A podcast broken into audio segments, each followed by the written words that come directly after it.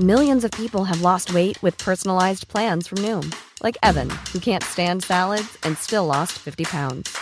Salads, generally, for most people, are the easy button, right? For me, that wasn't an option. I never really was a salad guy. That's just not who I am. But Noom worked for me. Get your personalized plan today at Noom.com. Real Noom user compensated to provide their story. In four weeks, the typical Noom user can expect to lose one to two pounds per week. Individual results may vary.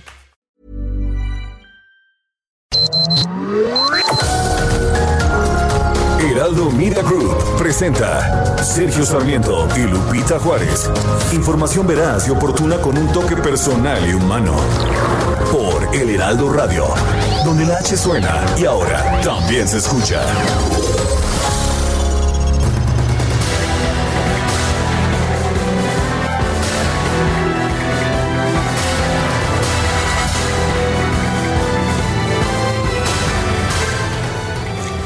Pues la filtración de hoy no fue un video, la filtración de ayer no fue un video, sino una copia de la denuncia penal que presentó el pasado 11 de agosto Emilio Lozoya ante la Fiscalía General de la República.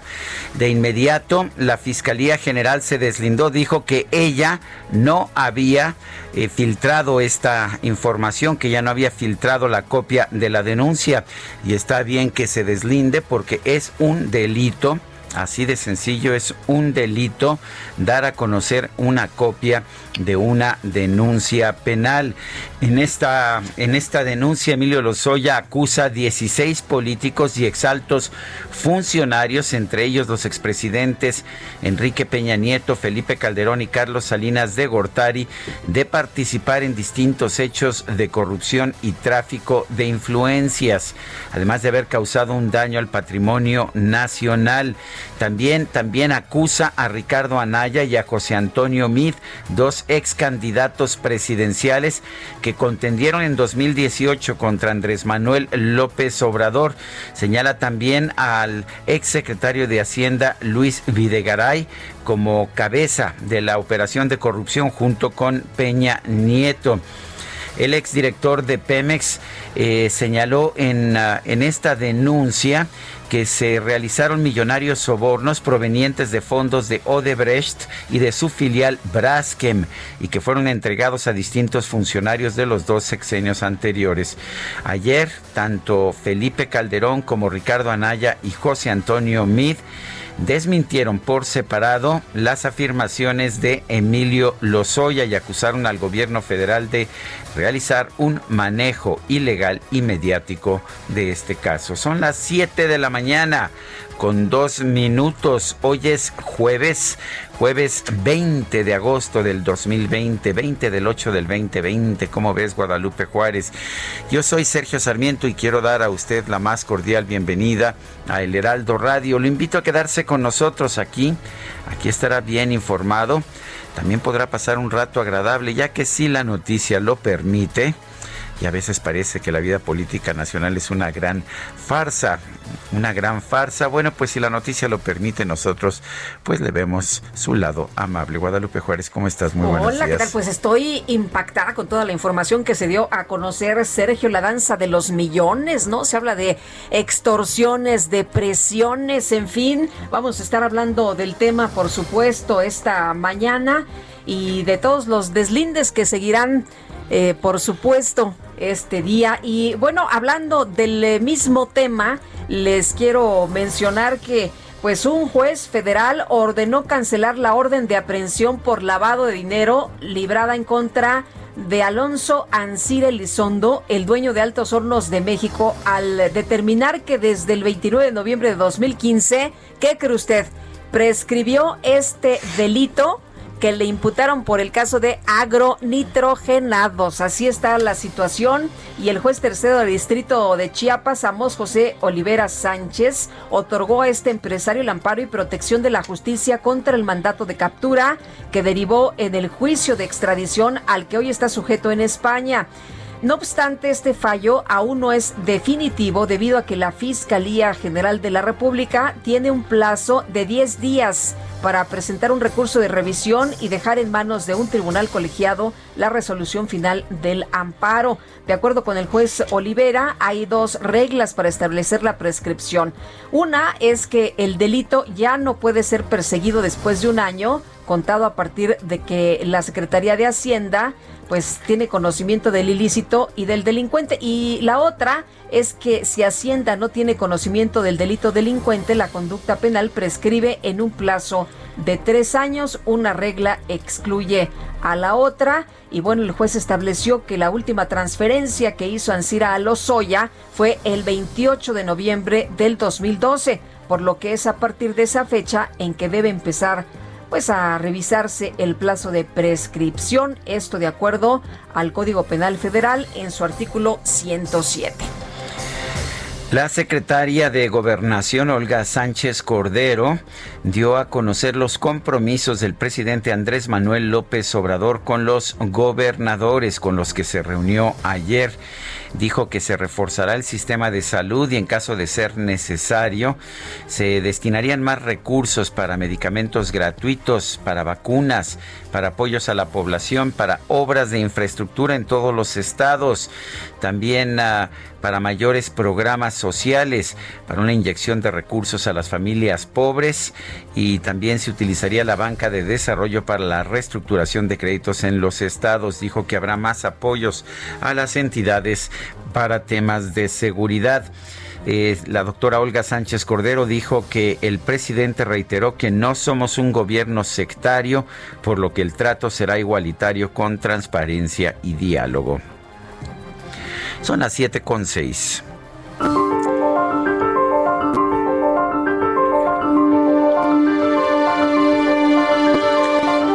El problema de México era que se robaban el presupuesto, no que faltara. Andrés Manuel López Obrador, 21 de mayo de 2019.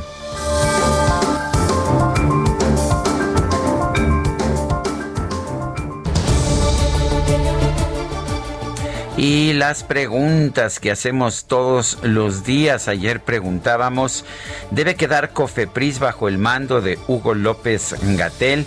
Nos respondieron que sí, 14.2%, que no, 82.7%, no sabemos, 3.1%, recibimos 10.374 votos. Esta mañana, tempranito, ya coloqué en mi cuenta personal de Twitter, arroba Sergio Sarmiento, la siguiente pregunta. La denuncia de Emilio Lozoya es una acción valiente 5.4%, un distractor 86.8%, cosa de todos los días 7.8%. En 31 minutos hemos recibido 1032 votos. Las destacadas del Heraldo de México.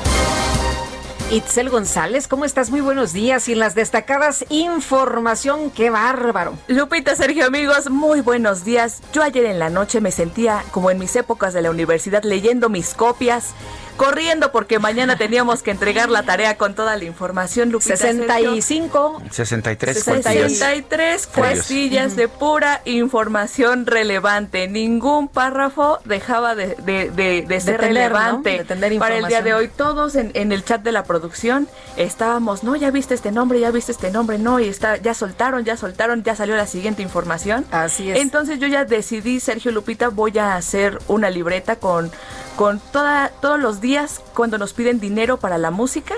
Yo ya voy a anotar. no, no, no. Esas 20, son Jueves 20 de agosto, 19 horas. dinero para poner a Led Zeppelin. Así es. Y les di tal recibo. Porque con, con una periodicidad, no sé cómo. Periodicidad. Periodicidad, corrijo, Que, que se filtra en la, en la denuncia tiene todas las fechas, todos los nombres, todas las direcciones, todas las firmas, así que está bastante interesante. Aunque resulta raro, decía Ricardo Anaya ayer, bueno, dicen que yo era diputado del PAN en agosto de, de eh, cuando, dicen que recibió el dinero y resulta que no era diputado del PAN, ya era secretario general del Partido Acción Nacional desde el mes de mayo. ¿no? El eh, gobernador de Barbosa, eh, de Puebla, Barbosa, dice, pues yo me andaba muriendo en la época en que... Supuestamente estaba recibiendo el dinero. Dinero. Sí. Muchísima información que, traemos hoy también durante todo el programa y también muchísima información que se publica el día de hoy en el Heraldo de México.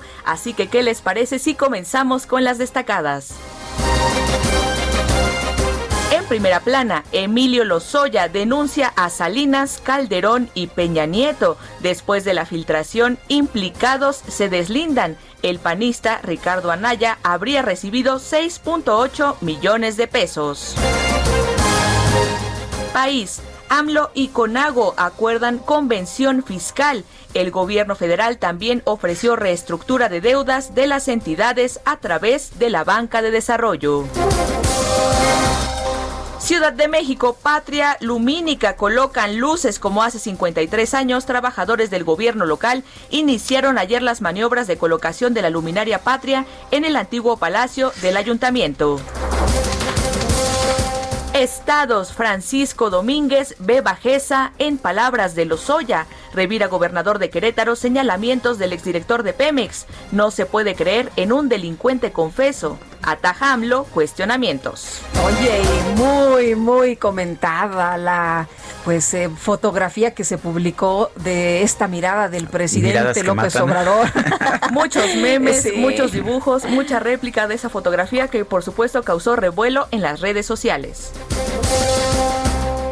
Orbe, elecciones. Kamala seduce a latinos. La candidata demócrata a la vicepresidencia pidió elegir a un presidente que una a los ciudadanos sin importar la raza. Meta, Liga de Prospectos vuelven las emociones con el objetivo de impulsar a 120 peloteros y ser considerados con becas o jugar en mayores. Inicia el evento de 30 días en el Estadio de los Charros de Jalisco.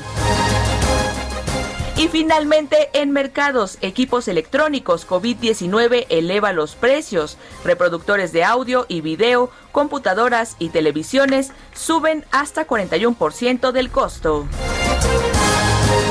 Lupita, Sergio, amigos, hasta aquí las destacadas del Heraldo. ¡Feliz jueves! Igual para ti, Itzel, muchas gracias. Muy buenos días. Son las 7 de la mañana con 11 minutos. Vamos a un resumen de la información más importante de este jueves 20, 20 de agosto del 2020. Este miércoles se difundió una copia de la denuncia de hechos que presentó el exdirector de Pemex, Emilio Lozoya, en contra de diversos exfuncionarios por actos que pudieran ser constitutivos de delito. Señala a tres expresidentes, Carlos Salinas de Gortari, Felipe Calderón y Enrique Peña Nieto. Bueno, el documento también menciona al exsecretario de Hacienda Luis Videgaray, a los excandidatos presidenciales Ricardo Anaya y José Antonio Meade, al exdirector de Pemex, José Antonio González Anaya, y a exsenadores como Ernesto Cordero, Jorge Luis Lavalle, Salvador Vega, Francisco Domínguez, Francisco García Cabeza de Vaca. La Fiscalía General de la República señaló, uno, que no, ellos no difundieron esta denuncia, esto sería un delito. Pero también dijo la Fiscalía que va a iniciar una carpeta de investigación para deslindar responsabilidades por la filtración del documento, ya que se trata de un expediente en proceso. A través de Twitter, el expresidente Felipe Calderón señaló que Emilio Lozoya es utilizado por el presidente López Obrador como un instrumento de venganza y persecución política, ya que no le interesa la justicia, lo que le interesa es el linchamiento. El ex candidato presidencial Ricardo Anaya rechazó las acusaciones en su contra y anunció que va a emprender acciones legales para denunciar a Emilio Lozoya por daño moral tomado la decisión de pasar de las palabras a los hechos. Mañana a las 9 en punto de la mañana que abren los juzgados, iniciaré acciones legales ante un tribunal federal a fin de demandar por daño moral a Emilio Lozoya. Ahora soy yo quien está llevando el caso ante un juez para que se investigue la verdad, se valoren las pruebas y se dicte una sentencia. Lo hago porque tengo la certeza de que no existe sustento alguno en la mentira infame que Lozoya ha inventado en mi contra. El exsecretario de Hacienda, José Antonio Meade, señaló que va a ser respetuoso de las investigaciones del caso Lozoya y anticipó a la autoridad que está formalmente localizable. Aseguró que no va a abonar a escándalos mediáticos. El exdirector de Pemex, José Antonio González Anaya, consideró que los señalamientos de Emilio Lozoya carecen de sustento. Solo se entienden como un acto desesperado de quien pretende esquivar la justicia sabiéndose culpable. El dirigente nacional del PRI, Alejandro Moreno, anunció que su partido va a presentar una denuncia penal en contra de Emilio Lozoya, ya que considera que también ha sido víctima de sus actos de corrupción. El senador del PAN, Yulen Rementería, denunció que el caso de Emilio Lozoya ha sido tratado por el presidente López Obrador como una telenovela, una telenovela producida en Palacio Nacional filtra un video, que nadie conoce su autenticidad, nadie la reconoce su autoría, nadie dice quién lo filtró, la fiscalía no lo reconoce como bueno y al final de cuentas de lo que estamos hablando es de un video que por supuesto no tiene ningún valor probatorio. Y luego con ese valor probatorio al parecer el presidente de México le importa mucho porque lo reproduce en una mañanera como si fuera un acto de gobierno. Pirotecnia, al fin, es lo que le gusta. Esto es lo que ocurre en las novelas, entretener al auditorio. Bueno, y Hilda Margarita Austin Solís, madre del exdirector de Pemex, Emilio Lozoya, decidió no seguir litigando un amparo contra su vinculación a proceso, por lo que va a enfrentar las acusaciones en su contra por recibir depósitos millonarios desde una cuenta relacionada con el caso Odebrecht. La justicia federal determinó otorgar un amparo definitivo a Alonso Ancira, dueño de Altos Hornos de México, en contra de la orden de aprehensión girada el 25 de mayo del 2019 que dio origen a la ficha roja de Interpol y a la solicitud de extradición presentada ante la justicia española.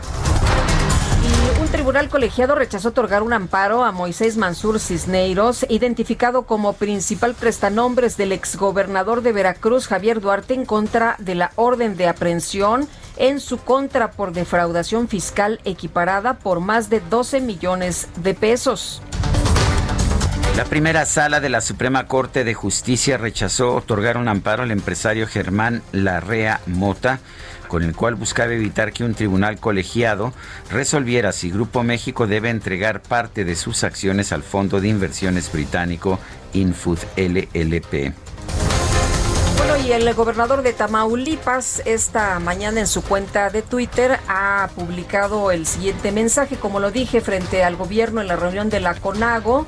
No voy a permitir que me usen con propósitos electorales ni para ocultar los graves problemas del país. Responderé con determinación a las mentiras del delincuente confeso Lozoya.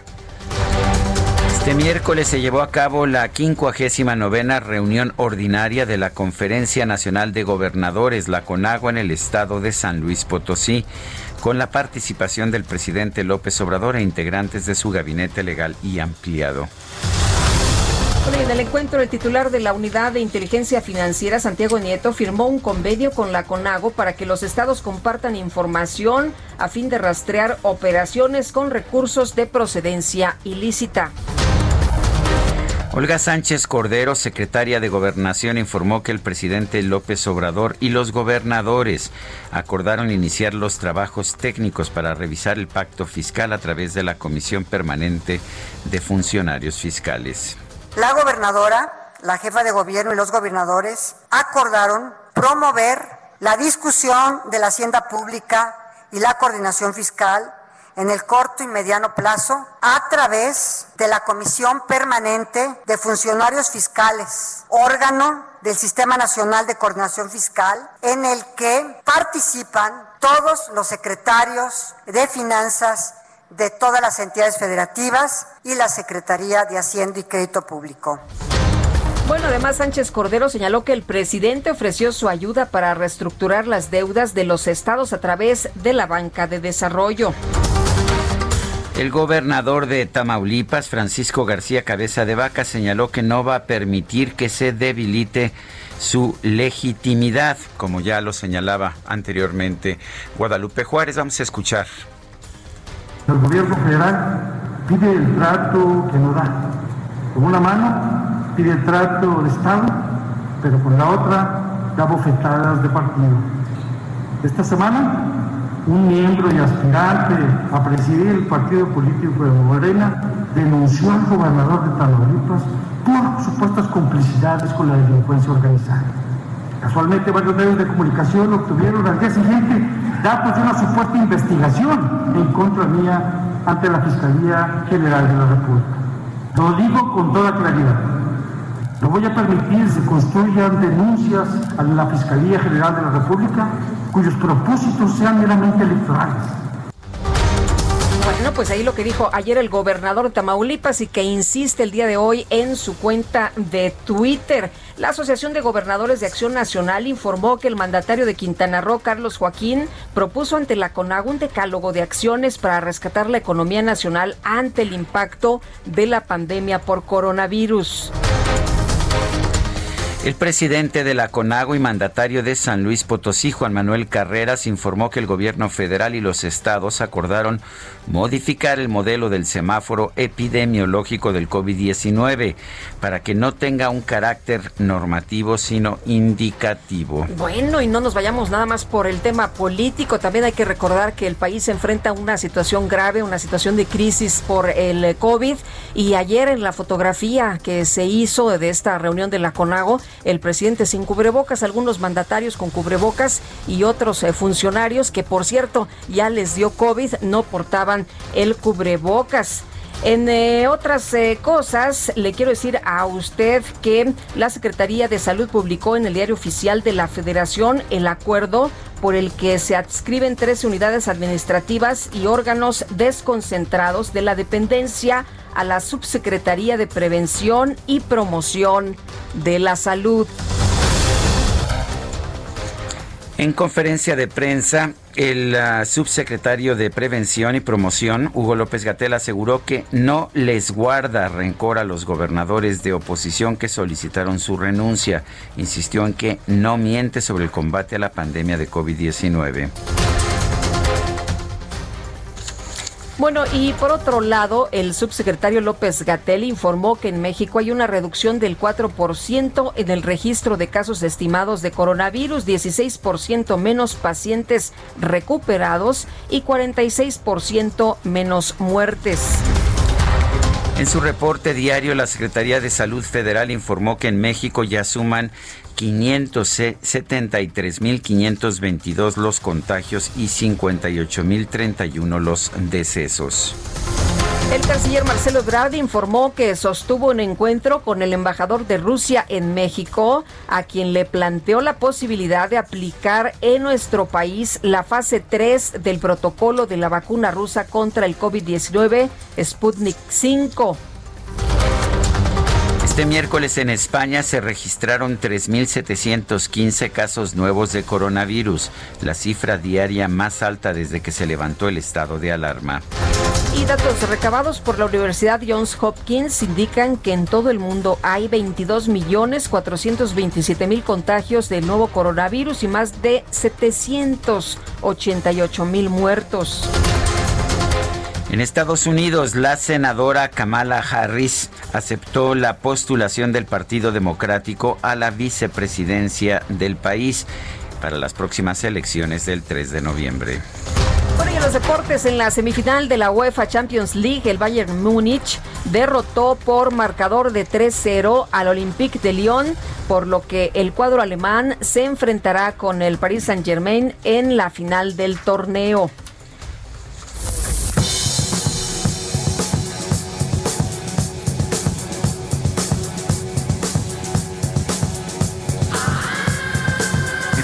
Sí? tengo un video que demuestra... Que se pongan a temblar, que se pongan a temblar Que demuestra que hubo intercambio de billetes, mucho intercambio de billetes para que hoy en lugar de festejar el cumpleaños de Demi Lovato, festejáramos el de Robert Plant, el ah, músico, compositor y productor fundador de Led Zeppelin. Me consta que hubo intercambio de billetes. Es que la música sí está como para enmarcar este ambiente, ¿no? Pues parece que sí. Bueno, pues mira, por lo pronto, como pues ya compraron la música de hoy, ya sabes cómo son estos corruptos. Bueno, pues empezamos con esta que se llama Immigrant Song.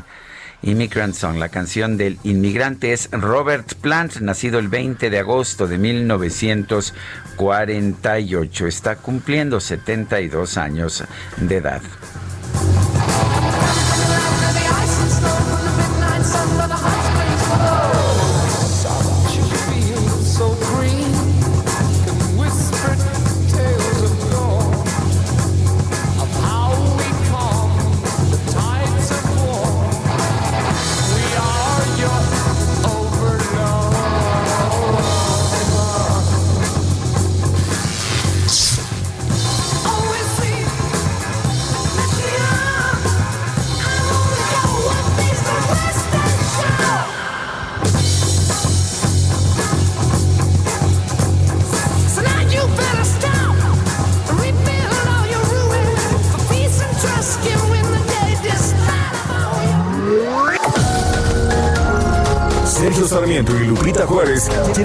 Tu opinión, tus comentarios o simplemente envía un saludo para ser más cálida esta mañana. Envía tus mensajes al WhatsApp 5520 109647.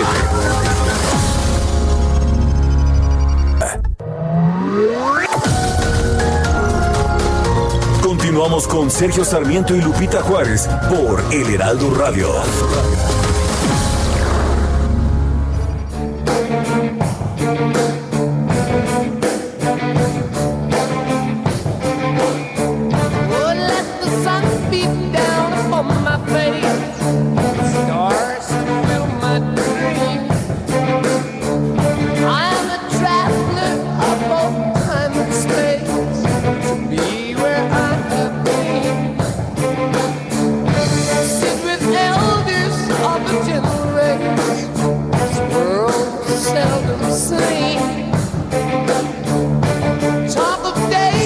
Escuchando música interpretada por Robert Plant, fundador de Led Zeppelin. Esta se llama Kashmir, Cachemira. Y nos dice Berta Pantoja, aplausos por la música. Y ese mayolo, la calumnia cuando no mancha tizna, nerviosismo, desesperación, morena, AMLO por desmoronamiento de 4T lleva al peligroso escenario de utilizar a Lozoya como chismoso impune por revelaciones ilegales en mañaneras que propician violación del debido proceso. Amy Shehoa dice López se jacta de haber acabado con la corrupción mientras se convierte a la justicia en un reality show bastante malo, por cierto. Ni eso pueden hacer bien. Saludos cariñosos. Amy Shehoa, un beso también para usted. Las 7 de la mañana con 32 minutos.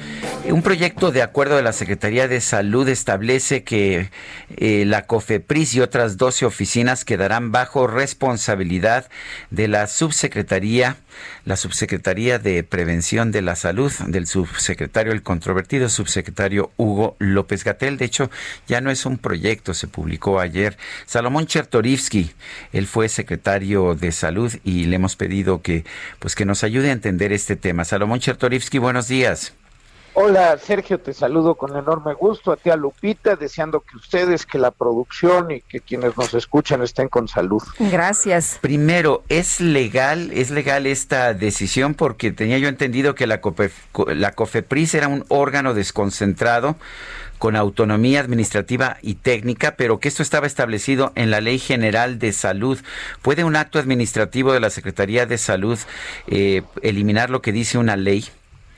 Mira, eh, eh, Sergio, hay ambigüedad, hay ambigüedad porque en efecto, como tú lo dices, es un órgano desconcentrado. Además, este, en el artículo 17 bis de la Ley General de Salud está establecido eh, pues toda su, su prelación y tiene que estar supervisado, lo dice así, por parte de la Secretaría. Que la representa el secretario. Sin embargo, en la ley orgánica de la Administración Pública Federal hay redacción en donde se dice que el secretario puede adscribir eh, otras instancias a subsecretarías. Eh, entonces, yo te diría, da pie, por supuesto, no, no me queda ahí la menor duda, da pie para que el Congreso pudiera eh, ampararse y pueda llevar esto a, una discusión ante la Suprema Corte. Pero si eso no pasara, Sergio, genera un primer problema profundo y es que los actos sanitarios, los actos de, que, que, realiza la COFEPRIS, que son bien relevantes porque recordemos que la COFEPRIS puede cerrar un laboratorio, puede cerrar una planta de alimentos, puede cerrar un restaurante sin orden judicial, simplemente bajo el supuesto de riesgo para la salud de las personas, puede tomar actos este, de esa naturaleza en sus manos. Si esto hace y eh, quien está afectado se va a amparar aduciendo que desde el arranque de, de la nueva adscripción de COFEPRIS existe un problema legal, seguramente se les otorgaría el amparo y entonces los actos mismos de COFEPRIS van a estar en duda, Sergio. Eh, Salomón, ¿era necesario que el subsecretario López Gatel se hiciera cargo de esta nueva encomienda que pues ha anunciado el eh, que se ha anunciado que al presidente lo tiene pues tan contento? Yo creo, Lupita, que no. Al contrario, es un verdadero retroceso. Las agencias sanitarias más importantes en el mundo, los, los modelos a seguir, la FDA, la Agencia Europea, este, la agencia alemana, la japonesa, este, tienen un espacio autónomo, tienen un espacio independiente. ¿Por qué? Dos razones principalmente. La primera, porque hay un conflicto clarísimo de, interés. Fíjate, la, Subsecretaría de Prevención y Promoción de la Salud es una de las compradoras importantes de insumos de salud. Compra todas las vacunas prácticamente de este país, compra plaguicidas, compra antirretrovirales para VIH-Sida. Entonces, si quien va a comprar y necesita negociar este, con el presupuesto escaso que tiene, necesita cumplir tiempos administrativos, en fin, tiene adscrito bajo su mando a quien regula, esto se puede prestar para pedir al regulador que tome medidas, que anticipe, eh, que, que los los haga con mayor agilidad sin haber comprobado la seguridad, la eficiencia y la calidad del producto que está registrando. El Cofepris ha tenido, pues ha tenido distintas etapas, pero pues mucha gente dice que, ha tenido un papel muy relevante, muy importante en nuestro país, entre ellos, entre ellos para la apertura del país a los genéricos. Eh, ¿qué, ¿Qué opinas, Salomón? Eh, en efecto, este, leí tu columna hoy, Sergio, eh, y hablas este, exactamente y lo describes con mucha puntualidad a partir del año 2011, eh, no, no, no, me gusta hablar en primera persona, pero eh, ya siendo yo secretario de salud con Miquel Arreola a la cabeza de COFEPRIS, empezamos un programa importantísimo para poder otorgar registros a medicamentos genéricos, con lo que se logró que hoy el 80% de los medicamentos que se consumen en el país sean genéricos con un ahorro bien relevante, pero no solo ello, a partir del 2011 y quizá lo más importante, se logró un proceso para ir profesionalizando a la agencia para que pudiera ésta ser certificada por eh, como agencia internacional. Primero, en el propio 2011 y 2012 todo un proceso para que fuera certificada por la Organización Panamericana de la Salud y la reconociera como agencia hemisférica. Y ya posteriormente la Organización Mundial de la Salud la reconoció también. ¿Qué quiere decir? Que lo que hoy se registra, o muchos de los productos que hoy se registran ante COFEPRIS, son validados mundialmente. Eh, que, que hoy se abra del, al tú por tú con las agencias más importantes en el mundo que puede discutir y puede tener reconocimiento con esas agencias. Una de las variables o algunas de las variables más importantes para esta certificación es la independencia, la transparencia y la autonomía. Con este acto claramente esas variables van a, van a, van a estar en duda y yo no, ah, vaya, yo creo, yo consideraría que en la próxima revisión de la certificación podría perderse. Bueno, pues entonces, eh, Salomón, eh, ¿debería permanecer la COFEPRIS como está? Hay quien me decía, eh, me decía ayer precisamente cuando preparaba esta columna, no trates de componer lo que no está descompuesto. ¿Qué opinas? Pues yo creo que ya nos ha pasado muchas veces en esta administración, vaya. el sistema de salud del que estamos hablando ahorita, lejos de perfecto, pero a lo largo de los años fue avanzando de manera sistemática. Mucho que corregir, pero el borrón y cuenta nueva es muy peligroso. Ya se hizo con el Seguro Popular, se pretendió con todo el mecanismo de compras y hoy traemos un verdadero problema y vamos a tener un problema en los próximos meses de desabasto de medicamentos porque se deshizo lo que se había construido muy bien a partir de las compras consolidadas del Instituto Mexicano del Seguro Social.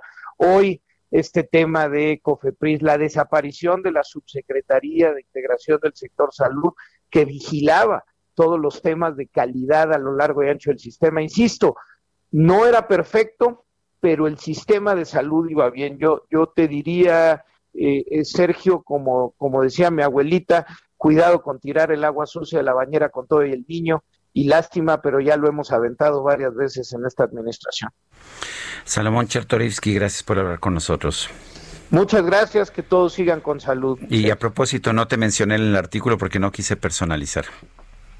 por favor, Sergio, muchísimas gracias. Bueno, gracias. Son las 7 de la mañana con 40 minutos. Bueno, y el doctor Pedro Salazar, director del Instituto de Investigaciones Jurídicas de la UNAM, refirió que el uso político y la exhibición mediática de los eventos relacionados con presuntos delitos, como en el caso Lozoya, trastoca de manera relevante y pone en riesgo el objetivo de la viabilidad jurídica. Y le agradecemos al doctor Salazar, director del Instituto de Investigaciones Jurídicas de la UNAM, que platique con nosotros esta mañana. Y bueno, después de estas eh, filtraciones que se han dado. Primero vimos eh, parte de un video y ahora lo que vemos es prácticamente pues toda la denuncia de hechos. Doctor, ¿qué tal? Muy buenos días.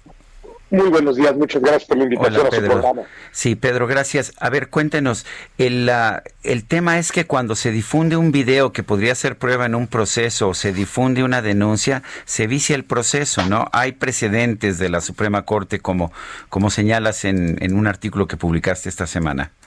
En efecto, yo lo que sostengo en el artículo en realidad es lo que la Corte ha venido diciendo sobre este tipo de casos en los que lo que debe de desahogarse ante las instancias en su momento judiciales se ventila ante la opinión pública, pues contamina toda la investigación, vicia el proceso y en algunos casos, si se reúnen ciertos elementos, que, podría ser el caso de estos, eh, los jueces quedan incapacitados para pronunciarse sobre el asunto. Vamos a empezar por el principio de presunción de inocencia. Nosotros hemos visto, por ejemplo, unos videos, hemos leído unas declaraciones, una serie de imputaciones, pero no sabemos la veracidad de las mismas, no sabemos en realidad qué era lo que estaba sucediendo, por ejemplo, en las imágenes que vimos. Podemos intuir, podemos suponer y podemos presumir que se trata de actos ilegales, pero no tenemos los elementos objetivos, las evidencias, las pruebas que acrediten eso y no somos jueces, que eso es lo más importante.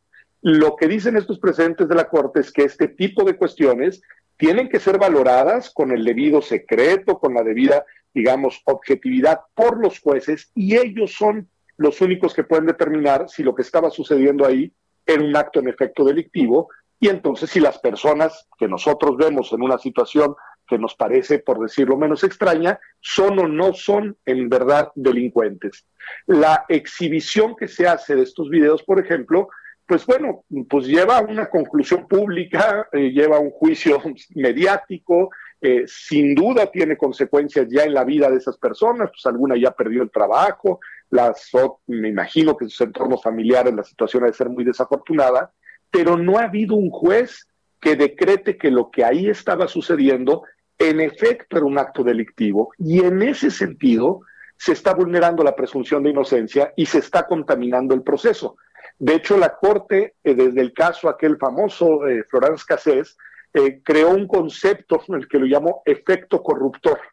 Y, recordarán que aquel caso inicia precisamente con una exhibición mediática de los presuntos implicados, en ese caso en, secuestros, y a partir de ahí la Corte dice se corrompe todo el proceso porque, entre otras cosas, se induce a la opinión pública a eh, presumir o a concluir que hay actos delictivos que no han sido debidamente probados.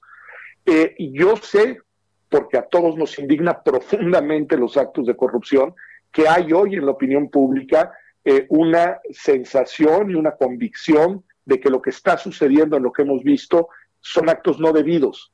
Bueno, pero eso, el único, la única persona que lo puede determinar de manera fehaciente, con consecuencias legales y determinar que es un delito, son los jueces.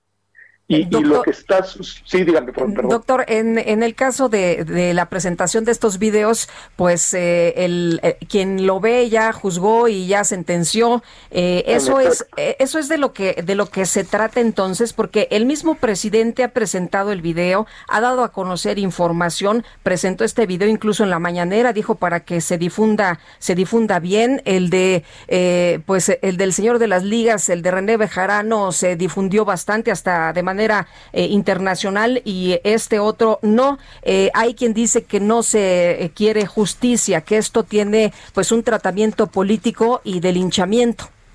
A ver, definitivamente se trata de decisiones de carácter político, eso pues es muy evidente.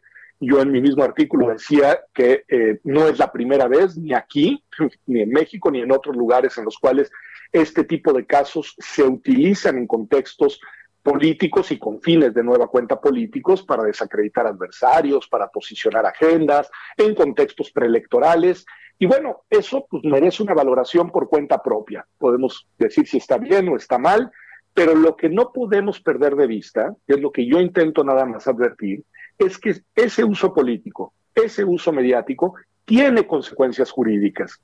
Tiene consecuencias jurídicas porque inhibe la posibilidad de que los casos se juzguen y se desahoguen en, en, la sede jurisdiccional, que es en donde deberían determinar.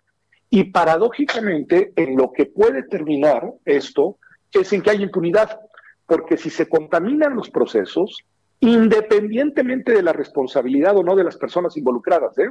los delitos se pudieron haber cometido, pero si se contaminan las formas, los procesos, si se vulneran principios, vuelvo a decirlo, como la presunción de inocencia, eh, lo que puede terminar sucediendo es que los jueces no puedan emitir sus sentencias.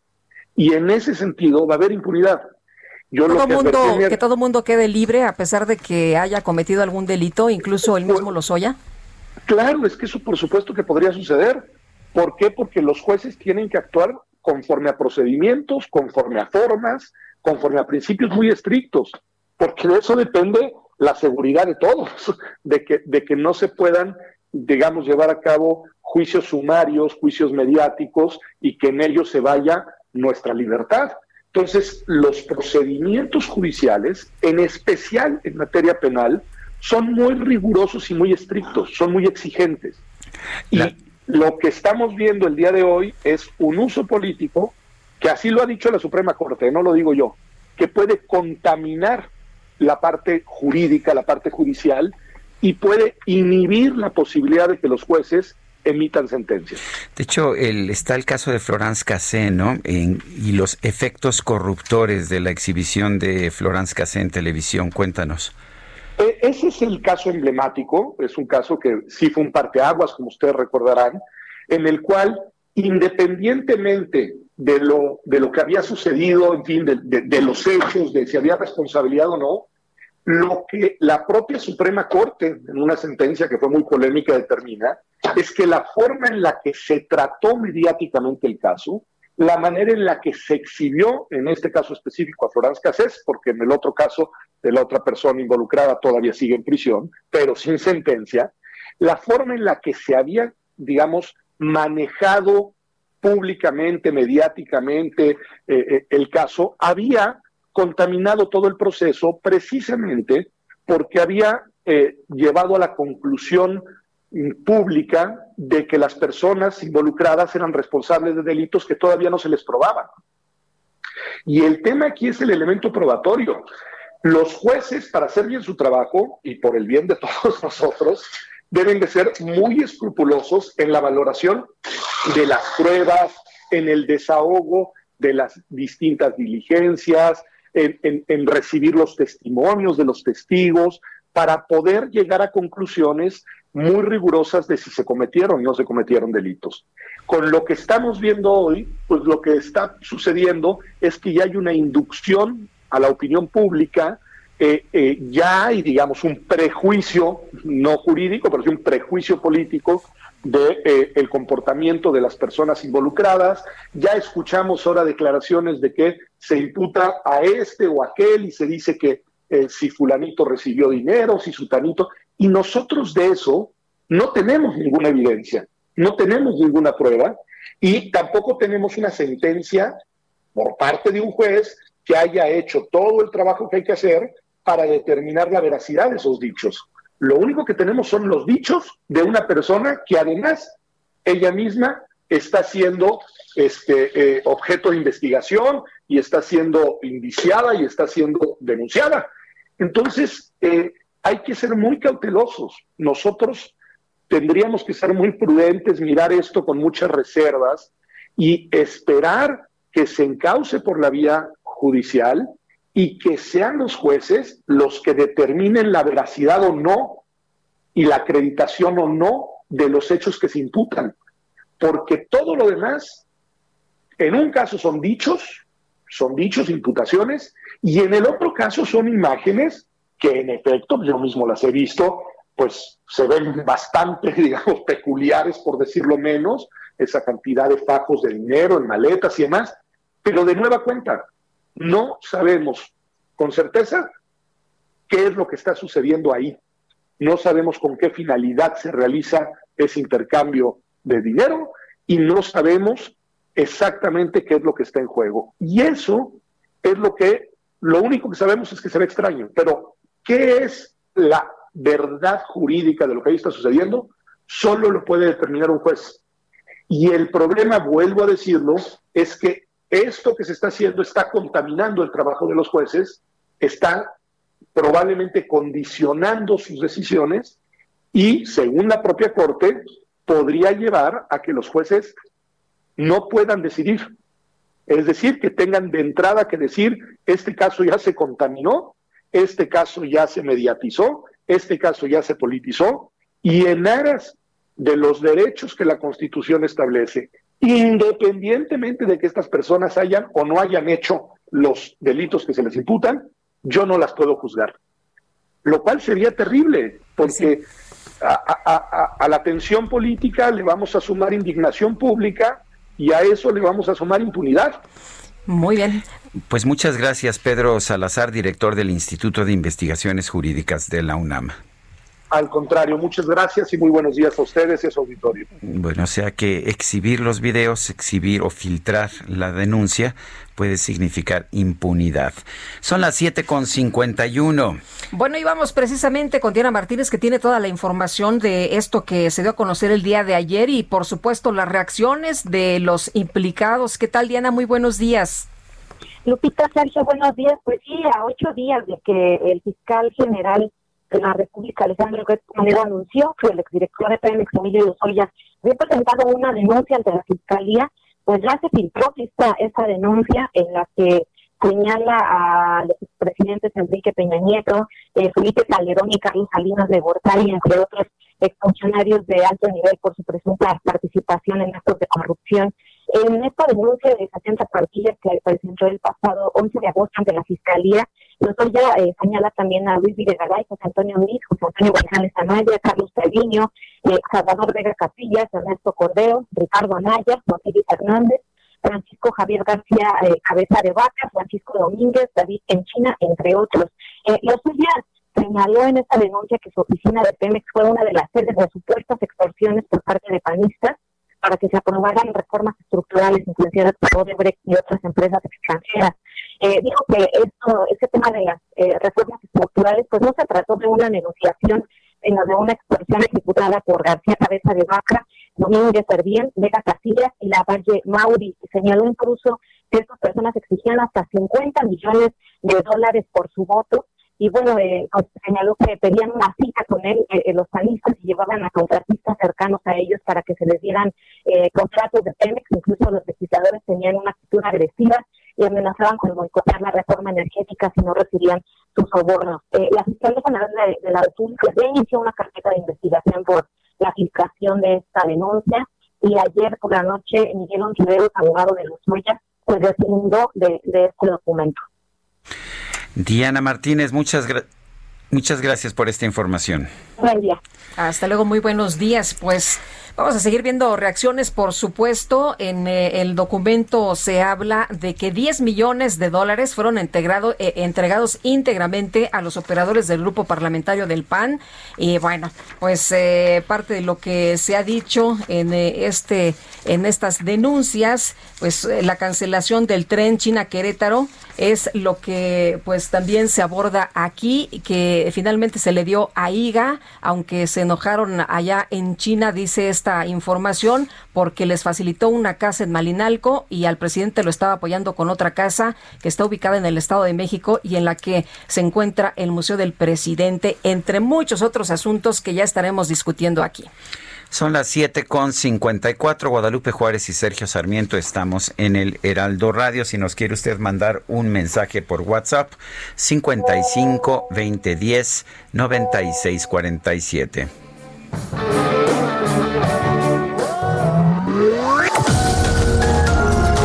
Sergio Sarmiento y Lupita Juárez quieren conocer tu opinión, tus comentarios o simplemente envía un saludo para ser más cálida esta mañana. Envía tus mensajes al WhatsApp 5520 109647.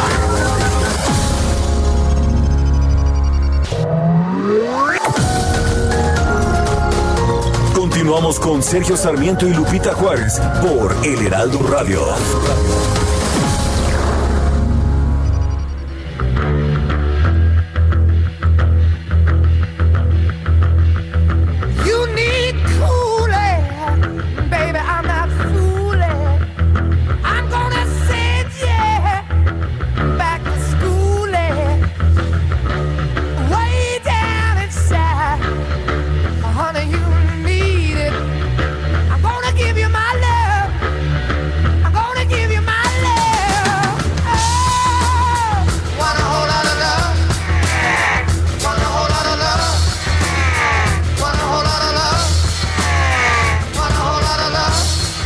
Love, un montón de amor es lo que nos canta Robert Plant con el grupo Led Zeppelin. Hoy es cumpleaños de Robert Plant, este cantante icónico del rock and roll de los años 60. Robert Plant está cumpliendo 72 años de edad.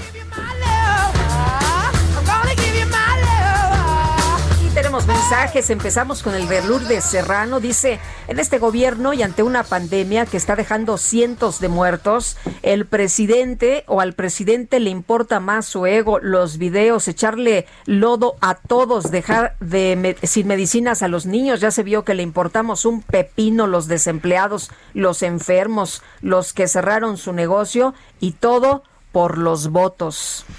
Dice Ari P.L. Ojalá los legisladores decidan incorporar en la Constitución los derechos de los animales en México. Bueno, y por otra parte, Marina LM dice, pues las filtraciones muy convenientes para la agenda electoral del PG y para estar oyendo las canciones del pobre Lozoya y se deje en segundo plano que vamos a llegar a 60 mil muertos, que hay gente sin trabajo, niños muriendo porque no hay tratamiento contra el cáncer. Son las 8 de la mañana con dos minutos. El pronóstico del tiempo. Sergio Sarmiento y Lupita Juárez. Roberto Rodríguez, meteorólogo del Servicio Meteorológico Nacional de la Conagua. Adelante. Señor Sergio, muy buenos días. Lupita, muy buenos días. Buenos días. Pues desde el Servicio Meteorológico de la Conagua, eh, la última información en relación al huracán Janevit el centro se encuentra localizado a las 7 de la mañana, 115 kilómetros al oeste de Cabo San Lucas, Baja California Sur. Presenta vientos máximos sostenidos de 130 y rachas de 155. Un desplazamiento hacia el noroeste, 13 kilómetros por hora, y el cual nos está originando lluvias intensas en Baja California Sur y muy fuertes en Sinaloa y Nayarit. Eh, por otra parte, un canal de baja presión eh, con inestabilidad en niveles altos producirá lluvias en el norte y centro del país y la onda tropical número 29 recorrerá el occidente del territorio nacional. Ocasionará lluvias puntuales muy fuertes e intensas acompañadas de descargas eléctricas y rachas de viento sobre Colima, Michoacán y Guerrero. Un segundo canal de baja presión en el sureste de México producirá lluvias puntuales intensas en Oaxaca y Chiapas y puntuales muy fuertes sur del litoral del Golfo de México y lluvias puntuales fuertes en la península de Yucatán. Finalmente, se estiman temperaturas de 45 a 50 en zonas de los estados de Baja California, Chihuahua y Sonora, así como precipitaciones eh, puntuales fuertes sobre lo que es el Valle de México, principalmente después de las 5 o 6 de la tarde y durante las primeras horas de la noche. Pues serían las condiciones, señor Sergio señor, señorita Lupita, para el día de hoy desde el Servicio Meteorológico Nacional de la CONAGUA. Muy bien, muchas gracias Roberto. Al contrario, un gusto. Hasta luego. Muy buenos días. Y el presidente Andrés Manuel López Obrador se reunió este miércoles en San Luis Potosí con la Confederación Nacional de Gobernadores para dialogar sobre pues varios asuntos en eh, materia de salud, economía y programas sociales. Y Martín Orozco Sandoval, gobernador de Aguascalientes, gracias por platicar con nosotros esta mañana de la reunión. Buenos días. Buenos días, Lupita. Buenos días, Sergio. Gracias. Gracias, señor gobernador. Cuéntenos, ¿cómo sintió la reunión? Hay quien dice que fue muy tersa, un poco complicada. ¿Cómo la vio? Pues más allá de tersa, Sergio, la verdad es que muy pobre en resultados. Se tocó el tema, bueno, el planteo, el primero que salió completamente terso, que es eh, el, de, el de educación, perdón, Esteban Moctezuma planteó la estrategia de regreso a clases, todos aceptamos y adelante se planteó tema de economía, que es donde el señor presidente planteó los, los números que trae él. La verdad es donde algunos no coincidimos y creemos que la situación está mal y puede empeorar y que se requieren algunas estrategias. Y planteamos también el tema de salud, el tema de salud siempre con la misma con la misma con el mismo objetivo, Sergio, de, de tener algo de recursos porque hemos enfrentado a todos los estados hemos enfrentado esta pandemia sin un peso extraordinario y la verdad es que ahí tampoco se logró nada. Y en la parte que sí acepto que avanzamos algo es en el tema de, del pacto fiscal, de buscar una convención nacional hacendaria y que creo que hay un pasito donde podemos plantear que en un año o dos años podamos tener esa convención. Ahorita se va a revisar y el presidente lo aceptó y lo vamos a trabajar en conjunto con las modificaciones a la ley de coordinación fiscal. Creo que es un avance, de, sin duda, que nos llevaría a lo que buscamos todos los gobernadores, a la Comisión Nacional Hacendaria. En esa parte es donde hubo avance y tendremos que trabajar por medio de, de una comisión permanente de funcionarios fiscales y los gobernadores que quieran participar en toda la parte técnica para posibles reformas a la ley de coordinación fiscal.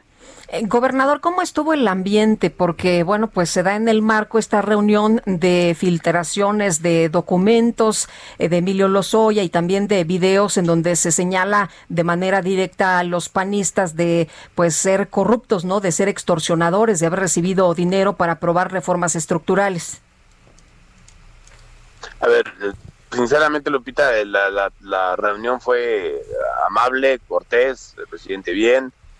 yo prácticamente lo único que pondría en la mesa son los resultados, porque había muchísima expectativa de esta reunión, porque teníamos mucho tiempo que no nos reuníamos con el señor presidente, porque hay un tema que preocupa a este país, a los mexicanos y mexicanos, que son el tema de la salud y todo lo que va a llevar de, de consecuencia, ¿no? La parte económica, la posiblemente la parte de seguridad o el desempleo. Entonces, los resultados, el tener una visión clara del país, el tener un convenio grande del gobierno federal con las propias entidades federativas para tomar los problemas estructurales que tiene el país en, decisiones y, estrategias en conjunto. Yo esperaba eso. La, la parte del, del ambiente, de la armonía, no estaba mal, independientemente de las circunstancias que hemos vivido en los últimos días. Bueno, eso es eh, sorprende porque es una visión completamente distinta de la que nos dieron los medios, ¿no? Sí fue una reunión cordial entonces. A ver, hubo en, la previa, Sergio, en la previa hubo una, algo de, tensión al momento de, la, de, la, asamblea, digo, de la Convención Nacional Hacendaria, ¿no? Por eso ahí se llevó a una parte intermedia de empezar con la ley de coordinación donde sí los gobernadores de Morena este, debatieron de que no llegáramos a, porque era una propuesta de la Alianza Federalista, entonces que no se viera, incluso hubo quien comentó, no, esto es para, para llevarse un puntito, una foto, eh, la Alianza Federalista, y no, la verdad es que es un tema que, se ha pedido por muchísimos actores de revisar una ley que trae desde 1978 en, en circunstancias completamente diferentes del país y de los estados. Ahí hubo algo de tensión, posteriormente pues planteamos dimos posicionamientos de los temas que te he comentado, muy claros, muy concretos. Luego habla el señor presidente con el mensaje que ustedes ya conocen de todos los días y en realidad no se llega absolutamente a una decisión concreta en salud y en economía, que son los dos puntos que él tocó posteriormente de las intervenciones de los gobernadores. Eh, ¿Qué le parece la declaración del subsecretario López Gatel de que quiere a los gobernadores y que los perdona? La verdad es que en el tema de la pandemia la chamba la hemos hecho nosotros, sinceramente, o sea, los números que el propio presidente dio el día de ayer de camas, de hospitales, de eso, pues, no, no existen. La verdad es que sí es delicado que, que lo estén engañando con números que no, no es cierto. En realidad, el enfrentar la pandemia han sido los gobernadores. Eh, eh, hay una, eh, por ejemplo, pues, es un lineamiento de parte del, del doctor López Gatel, pero en realidad quien enfrenta día a día la necesidad del recurso, las pruebas, los hospitales, la medicina, pues somos nosotros, ¿no? Y, algo el INSABI, pero el doctor López Gatel, pues las estadísticas y hasta ahí. Eh, gobernador, si nos salimos de, de, esta reunión, ¿cómo ve usted estas filtraciones que hace Lozoya o que se han hecho y que se le atribuyen a la denuncia de hechos de Lozoya donde involucra a los panistas? Lo, único que digo que es lamentable que se maneje solamente como filtraciones y temas mediáticos cuando tenemos una fiscalía y tenemos las instituciones a las que debemos de respetar y a las que debemos de mandar toda la información y que, que todo mundo, todo mundo sea, eh, todo mundo es eh, presunción de inocencia, ¿no? Pero para eso están las investigaciones, que realmente las cosas se den en la fiscalía y no con un tinte que prácticamente pues es, mediático político electoral en una elección del próximo año que es importante para el país. Eh, Martín Orozco Sandoval, gobernador del estado de Aguascalientes, gracias por haber conversado con nosotros esta mañana. Muchas Gracias, Sergio y Lupita, que estén bien. Igualmente, gobernador, buenos días. Bueno, pues ah, interesante, ¿no? Que nos dice que eh, que fue bastante más tranquila, bastante más amable esta reunión de lo que de lo que nos dicen pues de lo que nos dicen los medios en términos generales y que pues que hubo avances en por lo menos avances en discusión no concretos en materia fiscal. Sabemos que uno de los grandes problemas de nuestro país es saber pues qué tanto dinero le toca a los estados, qué tanto a la federación y cómo se debe recaudar este dinero. Eh, hace unos momentos se acaba de dar a conocer información sobre las solicitudes de desempleo en los Estados Unidos. Eh, la cifra, la cifra para la última semana que se reporta es de 1.1 millones de solicitudes de desempleo, 1.1 millones y bueno, esto es ah, pues un poco más alto de lo que pronosticaban los economistas. Bueno, y tenemos ya la mañanera desde Zacatecas. Augusto Atempa, cuéntanos qué se ha dicho esta mañana. Muy buenos días. Lupita, Sergio, muy buenos días. Pues el gobernador Alejandro Tello resaltó la coordinación que hay entre el Estado y el gobierno federal para tratar asuntos de seguridad nacional. También solicitó al gobierno federal apoyo en la liberación de recursos para proyectos de infraestructura. Zacatecas también presentó un incremento en el homicidio doloso, ocupa el lugar 10 a nivel nacional, sobre todo por parte del crimen organizado y es que Zacatecas es el paso de muchos criminales que buscan llegar al norte, a la zona del Pacífico, al Golfo, incluso para poder llegar a estados como Guanajuato o Jalisco. Esto provoca los enfrentamientos entre grupos delictivos. También se rindió el informe eh, sobre seguridad nacional del mes de julio respecto al homicidio doloso. Alfonso Durazo mencionó que pues se ha logrado contener el delito y en el último mes hubo eh, un incremento, un ligero incremento del punto uno por ciento esto a causa de los operativos en Guanajuato que derivaron con la detención del líder del, del cártel de Santa Rosa de Lima. El homicidio doloso también presenta una reducción en 22 estados, el resto ha, tenido un incremento. El feminicidio también presenta una reducción del 2.1 mensual eh, pero al mismo tiempo en la mitad de los estados ha presentado una tendencia al alta. Sergio Lupita, vamos a estar muy al pendientes para ver qué dice el presidente del caso Lozoya. Muy bien, pues estaremos atentos. Gracias, Augusto. Muy buen día. Buenos días. Son las 8 con 13. El Químico Guerra con Sergio Sarmiento y Lupita Juárez. Químico Guerra, adelante, ¿qué nos tienes?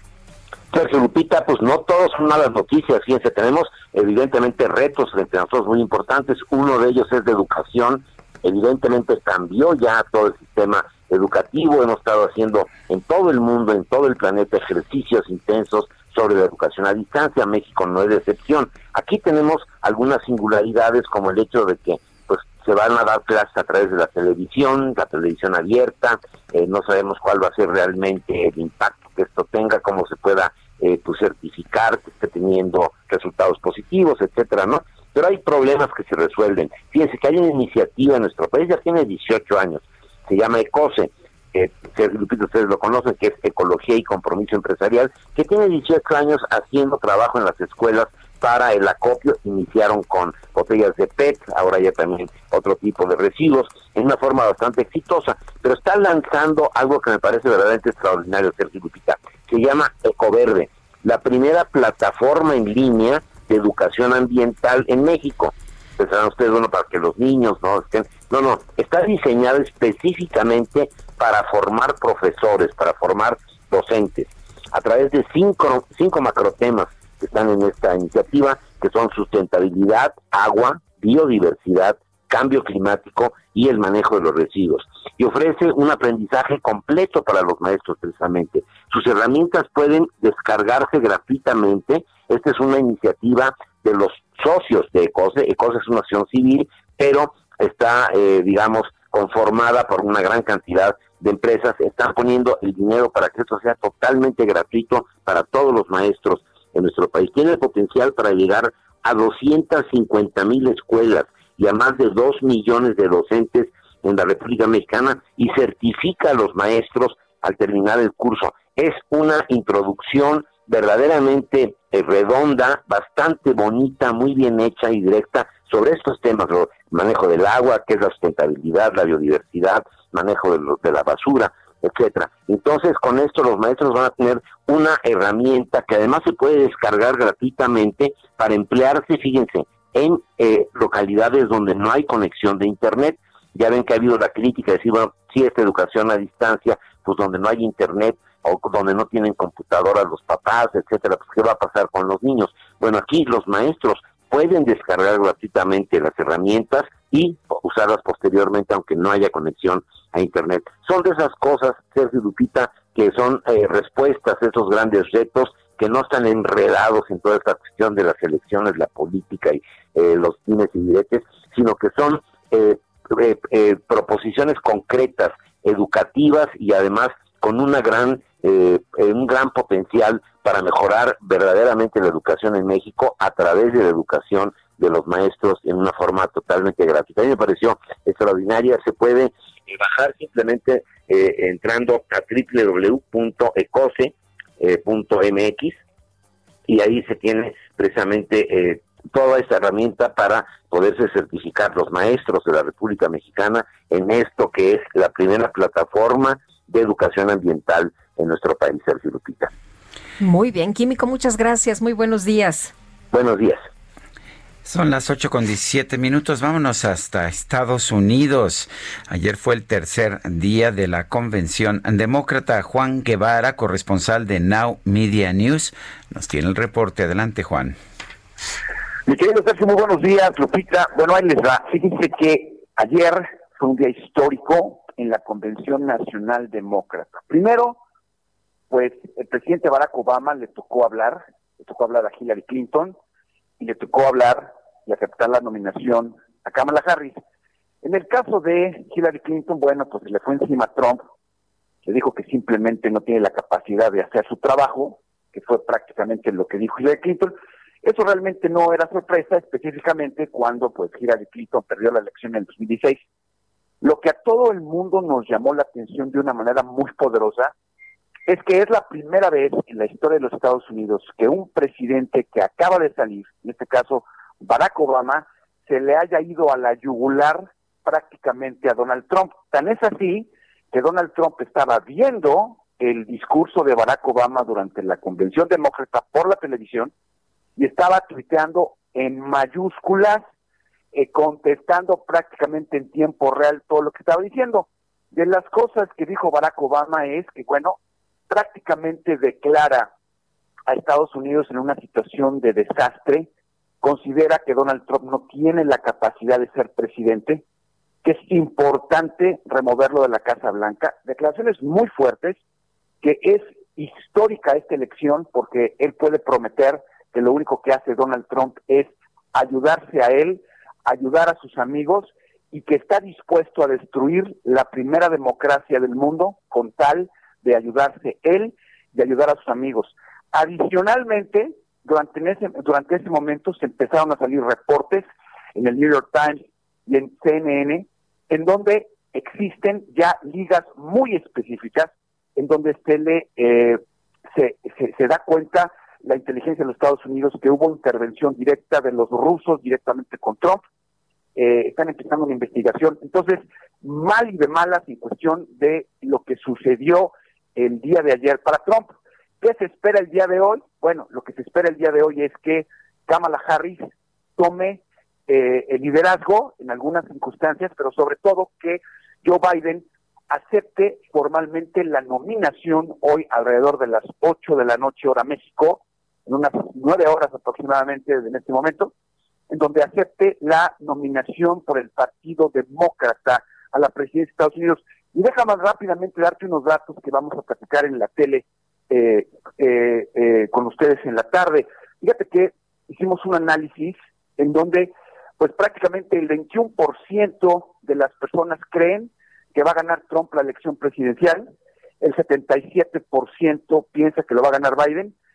la proyección es que el 18% tiene posibilidades de ganar Trump, el 82% Biden y esto ha subido de una manera muy significativa por el hecho de haber eh, seleccionado a Kamala Harris como la persona, como su compañera de fórmula. Entonces, es el reporte que tenemos, Sergio. La verdad es que se van a generar muchas noticias entre hoy y mañana y bueno, pues nos vamos a mantener informados. Juan Guevara, gracias por hablar con nosotros. Saludos, un abrazo. Buenos días. Oye, pues eh, también eh, interesante por allá cómo están las cosas en los Estados Unidos. También muy complicado. Señalamientos, dimes y diretes. Y un presidente, pues también que a veces linda en lo irracional, no tengo otra forma de decirlo. Eh, me parece que pues el, que haya cuestionamientos, acusaciones, ataques es normal en la política. El que veamos a un presidente respondiendo, a un presidente en funciones respondiendo en Twitter mientras habla un expresidente me parece muy, muy, pues muy difícil de creer. Son las 8 con 21. Reporte Metro con Palmira Silva. Y Palmira Silva, adelante, buenos días. Hola, muy buenos días, Sergio. Lupita, un saludo a su auditorio. En estos momentos se registra presencia de lluvia en las líneas 2, 3, 8 y 12.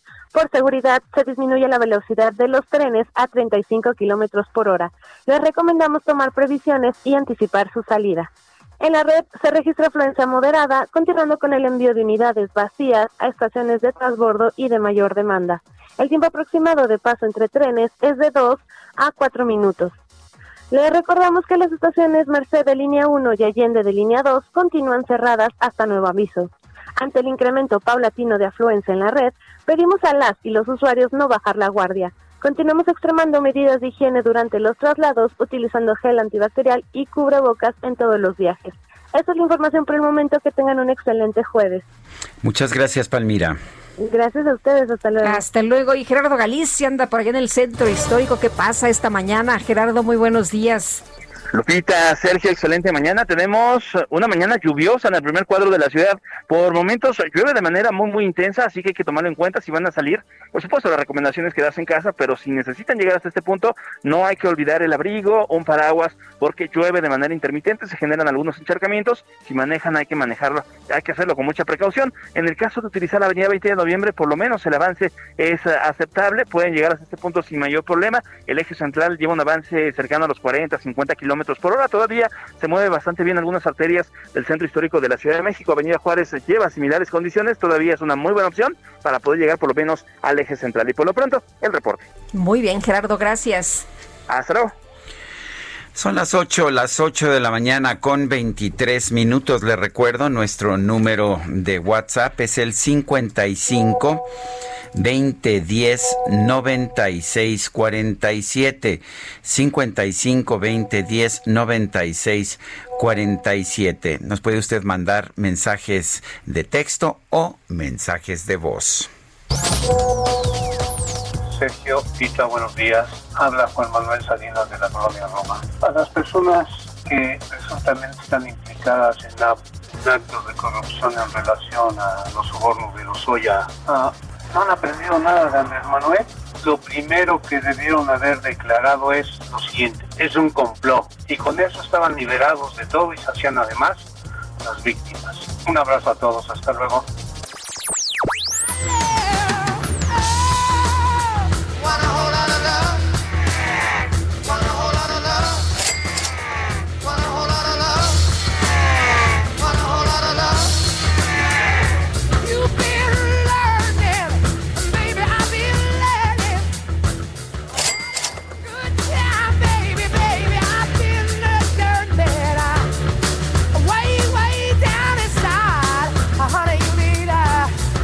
Corruptas.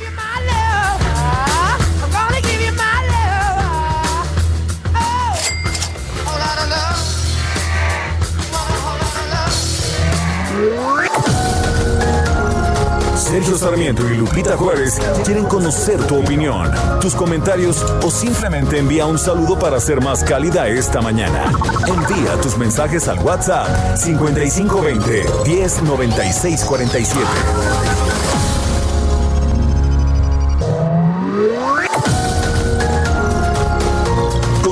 Con Sergio Sarmiento y Lupita Juárez por El Heraldo Radio.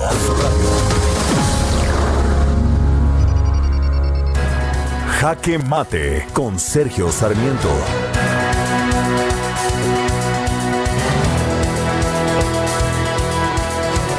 Andrés Manuel López Obrador es presidente de la República porque prometió, en parte, llevar a cabo una confrontación, una confrontación con la corrupción y acabarla, eliminarla completamente del ámbito nacional.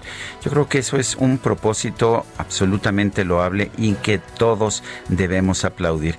Me preocupa, sin embargo, que ahora que estamos viendo este caso Lozoya, el combatir la impunidad, el combatir la corrupción, parece tomar un segundo plano frente a la necesidad de utilizar las acusaciones de corrupción de Emilio Lozoya como una plataforma forma política. Si queremos realmente castigar a quienes cometieron actos, actos de corrupción, eh, lo primero que tenemos que hacer es dejar de filtrar eh, denuncias, dejar de filtrar videos, porque esto simple y sencillamente los invalida ante los, ante los jueces, ante los tribunales.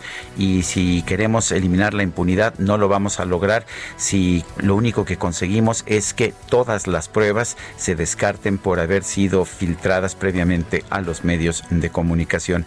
El presidente de la República no puede decir que no sabe que esto ha ocurrido porque él mismo, como no estaba satisfecho de la difusión que había tenido el video de eh, funcionarios del Senado recibiendo dinero, decidió divulgarlo como un acto de gobierno en su conferencia de prensa de la mañana. La Fiscalía General de la República se ha deslindado de la filtración de la denuncia de Emilio Lozoya que se vio ayer en los medios de comunicación, pero la verdad es que esta, este deslinde es necesario porque filtrar ese documento es un delito, pero si lo que se buscaba era evitar consecuencias legales por la denuncia, pues parece que ya se está logrando. Ojalá que el presidente de la República se diera cuenta de que sí es importante cumplir con su promesa de acabar con la corrupción, pero que no vamos a acabar con la corrupción si a lo que se dedican algunas personas en el gobierno es a filtrar pruebas y por lo tanto invalidarlas en los tribunales. Esta es la forma más fácil de asegurar la impunidad. Yo soy Sergio Sarmiento y lo invito a reflexionar.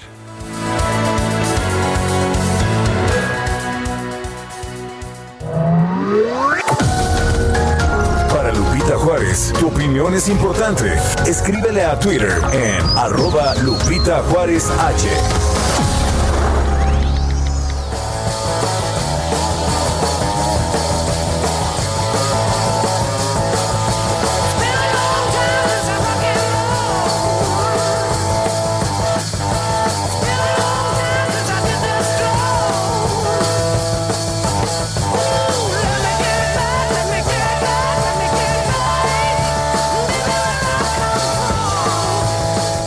eres rockera, mi querida Guadalupe? Pues fíjate que no mucho, pero esto me gusta. ¿Te gusta? Esto se llama rock and roll. Estamos escuchando a Robert Plant, cumple 72 años de edad. Chavillo, una de Chavillo, una de las grandes figuras de la historia del rock and roll, cantante y fundador de Led Zeppelin.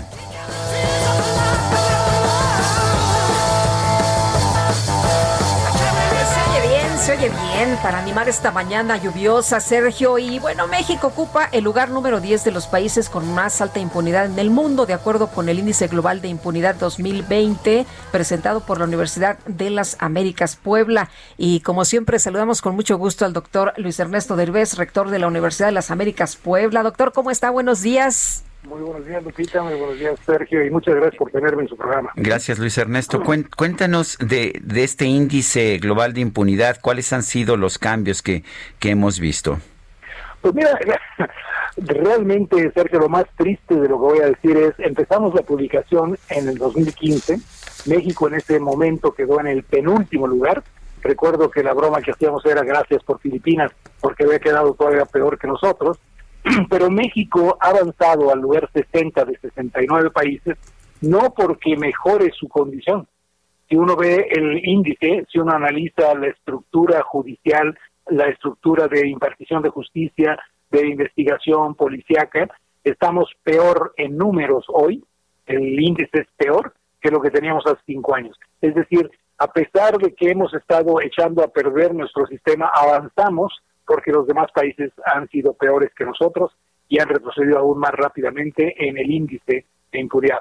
México, desafortunadamente, podríamos presumir que estamos en el lugar 60 de 69 países, pero en realidad lo que ha pasado es que cuando uno analiza el índice específico por estructura, uno encuentra que estamos peor en cuanto a lo que es ministerios públicos impartición de justicia, número de jueces por 100.000 habitantes de lo que estábamos hace cinco años.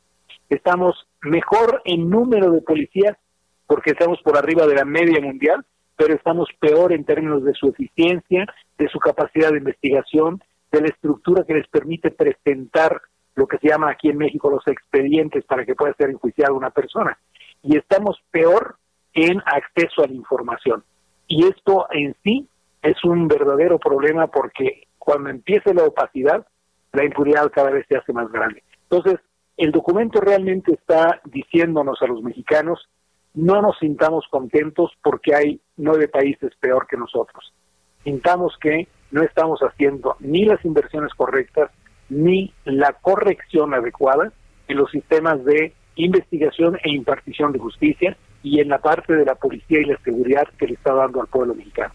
Cuando combinas eso con la pérdida de información y el hecho de que los organismos de la sociedad civil ya no están teniendo la interacción que tenían previamente, encontramos que también ahí estamos perdiendo en defensa de derechos humanos. Entonces, para los propósitos prácticos de lo que va a pasar en el país si esto continúa, los datos son hasta el final del sexenio del presidente Peña Nieto, pero si esto continúa, lo que vamos a tener en nuestro país va a ser un país en donde, y tú en la reflexión que hace un momento presentabas, lo haces de manera excelente, porque lo que estás diciendo básicamente es, si seguimos usando circo y haciendo acusaciones mediáticas, en lugar de elaborar todo lo que debe ser un buen diagnóstico, preparar documentos, entregarlos para que sean procesados debidamente dentro del marco de la ley, lo que vamos a generar es más impunidad. Y la universidad ha dicho en los últimos cinco años que no es la corrupción, es la impunidad. La impunidad es lo que genera corrupción, la impunidad es lo que genera violencia, la impunidad es lo que genera la inseguridad que vivimos en México.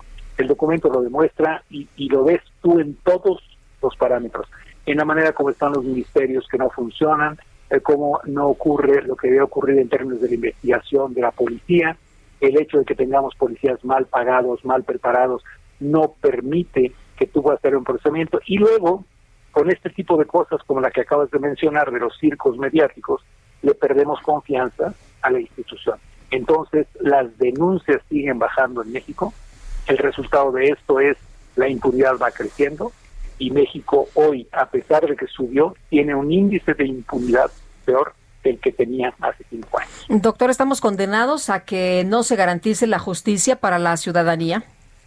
No, lo que estamos condenados es a reconocer como sociedad, Lupita, que ahora tenemos que trabajar como sociedad, que la sociedad civil tiene que emprender una acción concreta en la cual obliguemos a nuestros políticos, a nuestros gobernantes, a dos cosas. La primera, que se asignen los presupuestos correctos para que la estructura tanto del sistema de seguridad como el sistema de justicia se robustezca, el sistema de seguridad invirtiendo más a nivel municipal, más a nivel estatal, para que sean las policías municipales, las policías estatales, las que puedan ir mejorando y dándonos esa garantía de seguridad en nuestro ambiente diario, y por otro lado el sistema judicial, donde necesitamos muchos más juzgados, muchos más ministerios para que se procese adecuadamente todo eso. Y luego, por supuesto, que sí castiguemos a los que filtran, como esas filtraciones a las que hacía referencia Sergio hace un momento. Eh, Luis Ernesto, estamos viendo de hecho una situación muy, eh, muy especial. Estamos viendo un ataque a la corrupción, estamos viendo la detención del exdirector de Pemex eh, que está presentando denuncias por primera vez, están poniendo en el mercado, de, en el banquillo de los acusados a expresidentes de la República, altos funcionarios. ¿Es real esto o es parte del mismo circo de impunidad? Pues mira, tú y yo eh, hemos leído y, vamos a salir por ahí diciendo Fuente Ojuna lo hizo, ¿no? Porque lo que está realmente ocurriendo son linchamientos. Un proceso legal adecuado habría creado la estructura de obtener las evidencias, compruébalas, llévalas a un juez y a partir de ahí, contra el dictamen del juez, empezamos el procesamiento. ¿sí? Eso es lo que está pasando en Estados Unidos. Ahí está la diferencia lo que está pasando en Estados Unidos con Genaro García Luna. Genaro García Luna andaba suelto en Estados Unidos hasta que un juez recibió las evidencias suficientes, armó el caso y autorizó, no solo la detención, sino el proceso ya por el cual se le va a enjuiciar y se le está enjuiciando en esta nación. No hubo nada mediático previo. En México hacemos lo mediático primero, tú lo acabas de mencionar, eso destruye la evidencia para cuando la entregas esa evidencia legalmente no es válida. Ya linchaste mediáticamente a las personas y pueden ser culpables, yo no digo que no lo sean, pero el juicio no se llevó de la manera correcta y entonces puedes que queden mediáticamente manchados, pero desde el punto legal no va a ocurrir nada.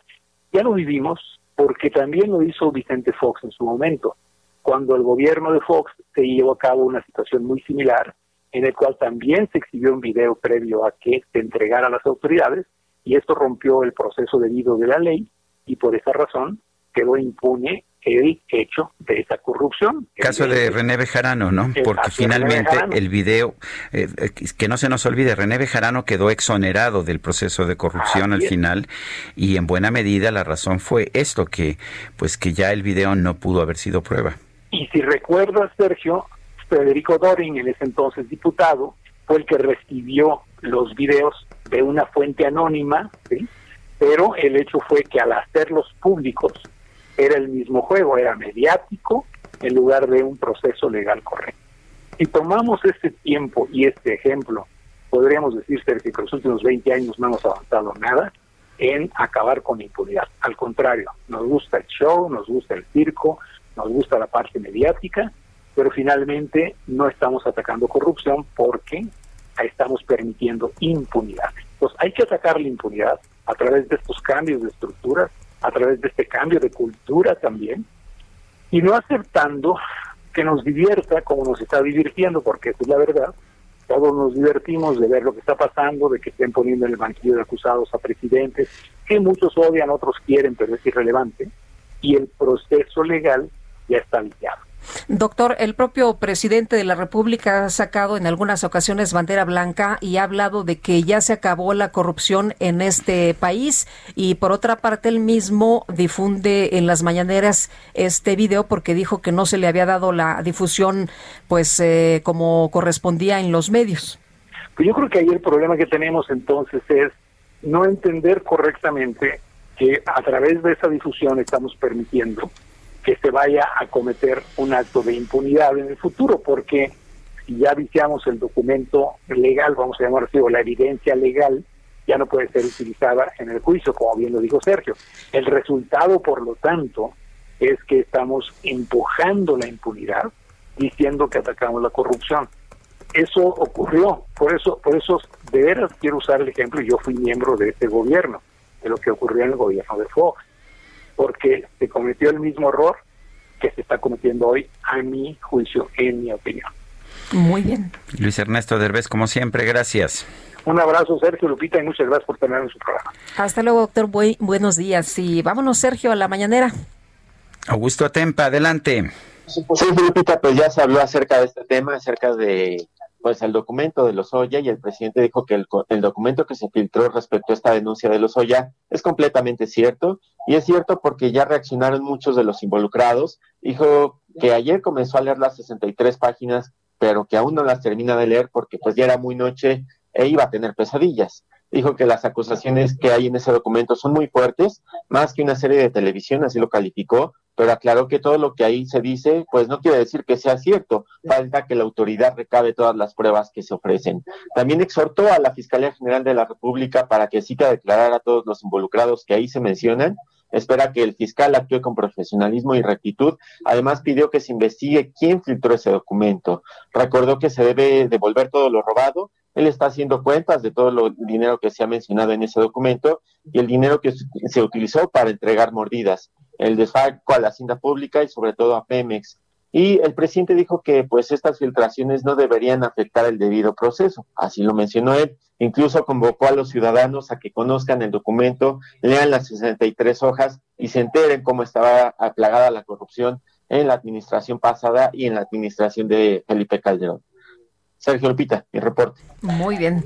Augusto, muchas gracias. Muy buenos días. Pues ahí vuelve a mencionar al expresidente Calderón y a los mexicanos a, pues a que revisen estas 63 eh, páginas de esto que dice, bueno, pero pero no no crean que todo esto es cierto, falta que se revise y que efectivamente se presenten las pruebas. Luis Carlos Ugalde, director general de Integralia Consultores, escribió un eh, tuit que señala que pues ha sido un desastre el manejo del caso Lozoya, lo politizado y desaseado del caso viola el debido proceso. Y bueno, eh, si dice si alguien lo filtró, si lo hizo la fiscalía mal, ya la fiscalía se deslindó, si lo hizo alguien más igual de mal, carecen de los estándares para manejar una investigación con seriedad. Habrá circo, pero no justicia. Y vamos con Jorge Andrés Castañeda, analista político, está en la línea telefónica. Jorge Andrés, ¿cómo estás? Buenos días. Hola, buenos días, Sergio. Buenos días, Lupita. ¿Cómo están? Muy bien, aquí. Atentos. Atentos a tu opinión. Pues todos pendientes de este documento medio fantástico que, salió anoche.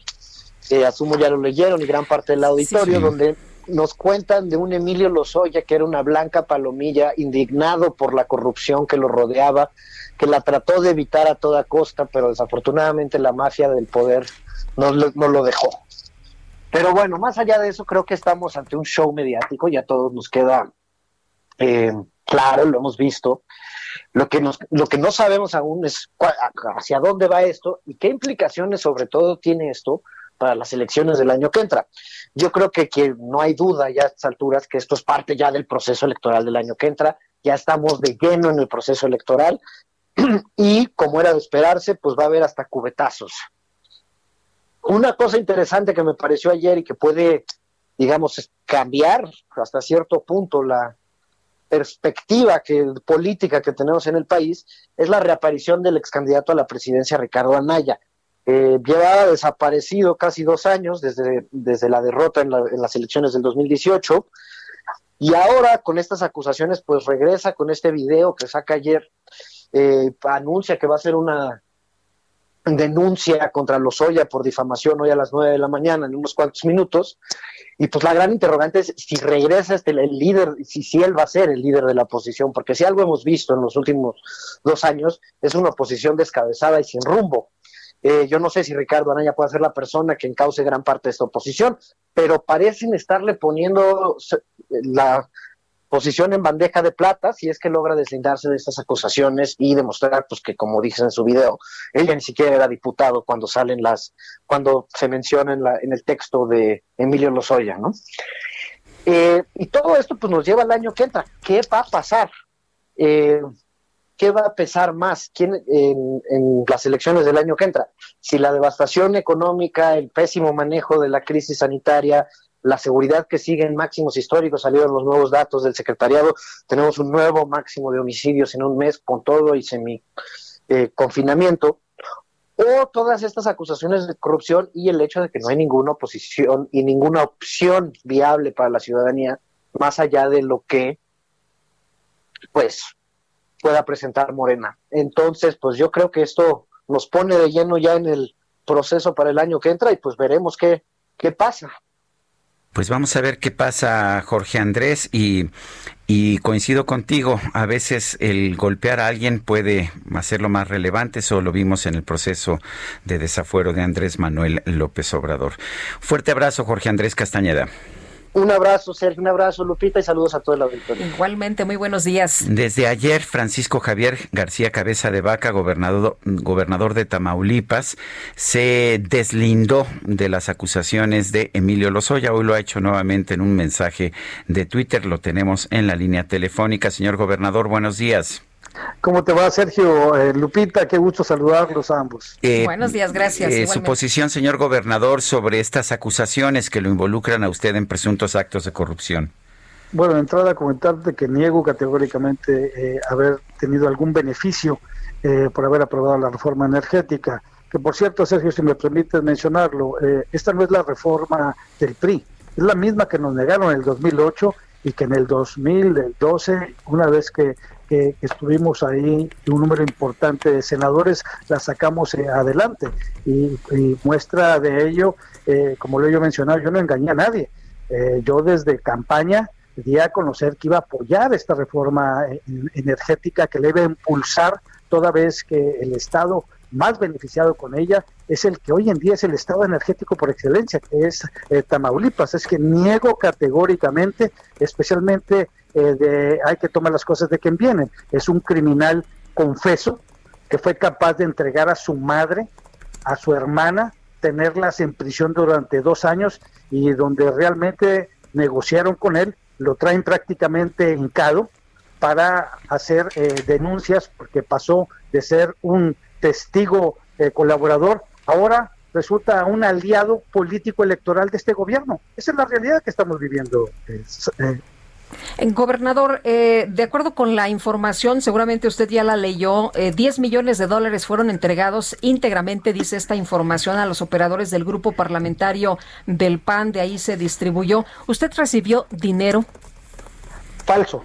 Jamás eh, vimos un beneficio, repito, ni económico, ni de contratos, como seguramente el señor Lozoya hizo durante toda su gestión como director eh, de Pemex. Lo que sí te puedo decir es que tuvimos muchos desencuentros con él, tuvimos muchas reuniones con los secretarios de Energía, con el director de, CFE, con el mismo eh, director de Pemex y muchos otros funcionarios para poder sacar adelante la reforma energética del PAN.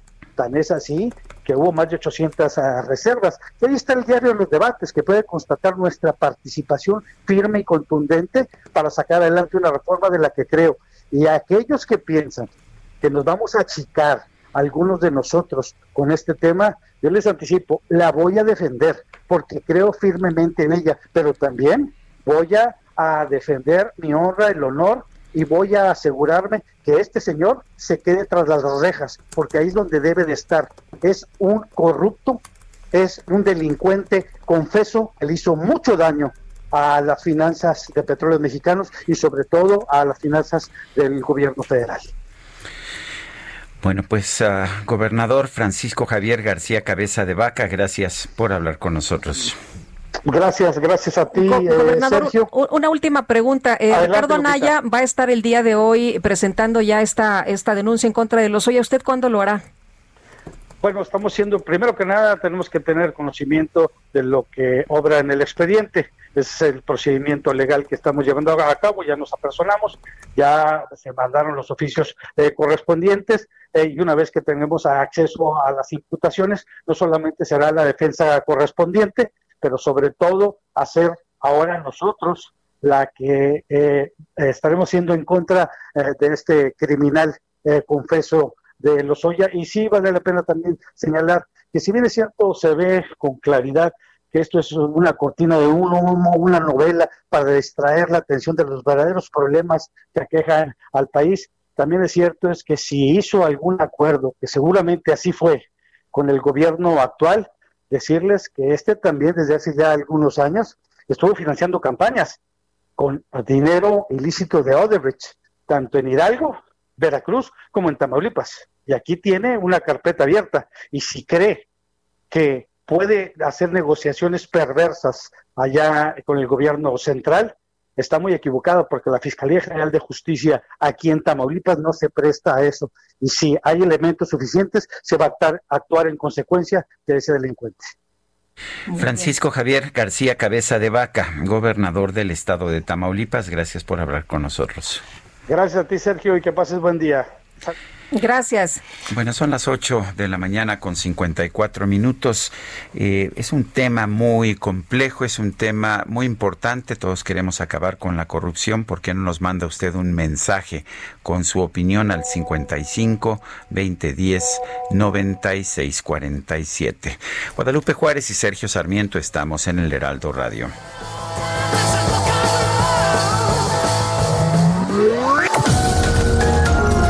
Sergio Sarmiento y Lupita Juárez quieren conocer tu opinión, tus comentarios o simplemente envía un saludo para ser más cálida esta mañana. Envía tus mensajes al WhatsApp 5520 109647.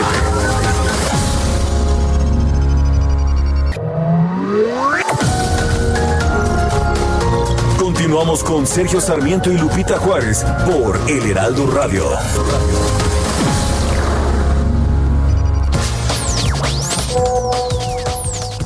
Sergio Guadalupe, buenos días.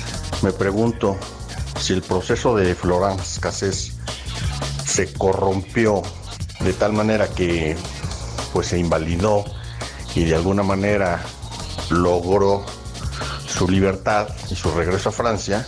¿Qué ha pasado con Israel, el compañero, la pareja de Florence Cassés? Creo que sigue entancado hasta donde tengo yo entendido y hace mucho que no sabemos de su caso. Entonces, pues, como que ahí hay una discrepancia, por no llamarle injusticia en el caso. Sergio, ¿qué sabes de eso? Muchas gracias. Saludos desde Miguel Hidalgo, Fernando Nava.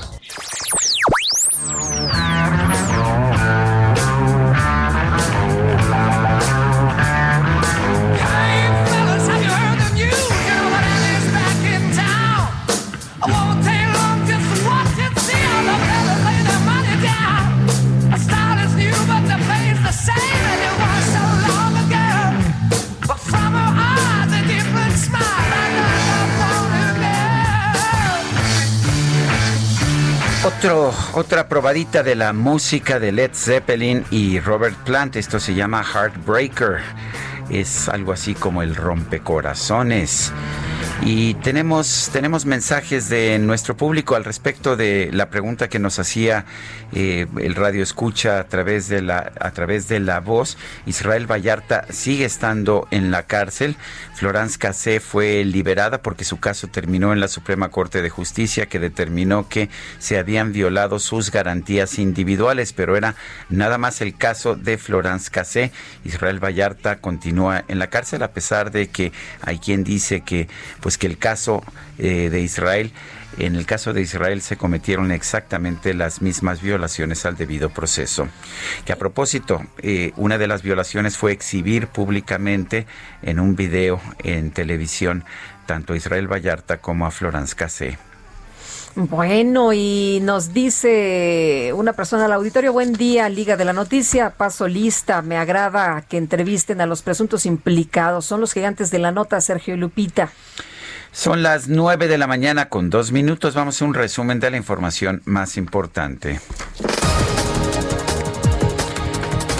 En su conferencia de prensa desde Zacatecas, el presidente López Obrador consideró que la denuncia de hechos que presentó el exdirector de Pemex, Emilio Lozoya, es muy escandalosa, aunque eso no significa que todo su contenido sea cierto. ¿Por qué creo que no es apócrifo? Porque ya han eh, reaccionado muchos de los involucrados a partir de lo que ahí se dice. No la terminé de leer porque son 60 páginas y además este, me estaba yo desvelando y no quería yo este, tener pesadillas porque sí está escandalosa. Una denuncia muy grave. Desde luego esto no significa que todo lo que ahí se dice sea cierto. Falta que la autoridad, en este caso la fiscalía, recabe pues todas las pruebas bueno, además el presidente aseguró que es importante que todos los mexicanos tengan la oportunidad de leer la denuncia de Emilio Lozoya para que no se oculte la verdad.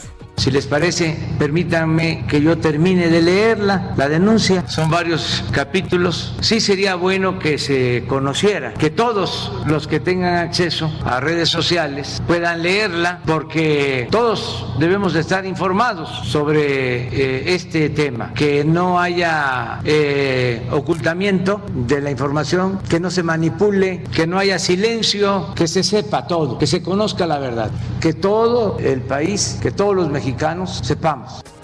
Bueno, a lo mejor la postea, ¿no? En sus redes. Pues vale la pena señalar que lo que está pidiendo es que continúe una violación a la ley. Por eso ayer la Fiscalía General de la República se deslindó de la filtración de la denuncia porque está prohibido, está penado por ley filtrar una denuncia. Pero parece que al presidente no le importa porque ya publicó en la mañanera el video y ahora pide que se lea. Efectivamente. Un juez de la Corte Superior de Los Ángeles, Estados Unidos, determinó que hay elementos suficientes para llevar a juicio el caso del líder de la organización religiosa La Luz del Mundo, Nazón Joaquín García, acusado de diversos delitos como abuso sexual y violación. El gobierno de Brasil anunció que va a enviar delegados a la ciudad china de Shenzhen para investigar las denuncias sobre importaciones brasileñas de alitas de pollo contaminadas con coronavirus. Hoy les voy a describir, antes de poder morir, a los que quieran oír. ¡Qué espantosa es una cruz! A ver, la cruda. Es espantosa, ¿verdad? Ay, eso dicen. Yo no sé por qué traigo tanto dolor de cabeza, Guadalupe. Yo no sé, pero bueno, es que me, me desvelé leyendo la denuncia de, de Emilio ah, Lozoya. ¿Sí te desvelaste? No, hombre, eso es un montón, Sergio. Son 60 páginas. Es lo que dice el, eh, eh, bueno, es lo que dice el presidente. Son 63. Bueno, pero no, hablando, regresando al tema, al tema fundamental de esta nota. La cruda un grupo de científicos de la Universidad de Helsinki y de la Universidad de Finlandia Oriental publicaron un estudio titulado Alcohol y alcoholismo, en el que aseguran haber encontrado la cura para la cruda. Sí, y no son los chilaquiles picantes. ¿eh? El estudio señala que una dosis de 1.200 miligramos del aminoácido L-cisteína puede reducir las náuseas y el dolor de cabeza que provoca el exceso de bebidas alcohólicas, mientras que una dosis de 600 miligramos alivia el estrés y la ansiedad. Híjole, creo que prefiero mis chilaquiles y un clamato. Yo les quiero sugerir, si se quieren divertir, una que otra.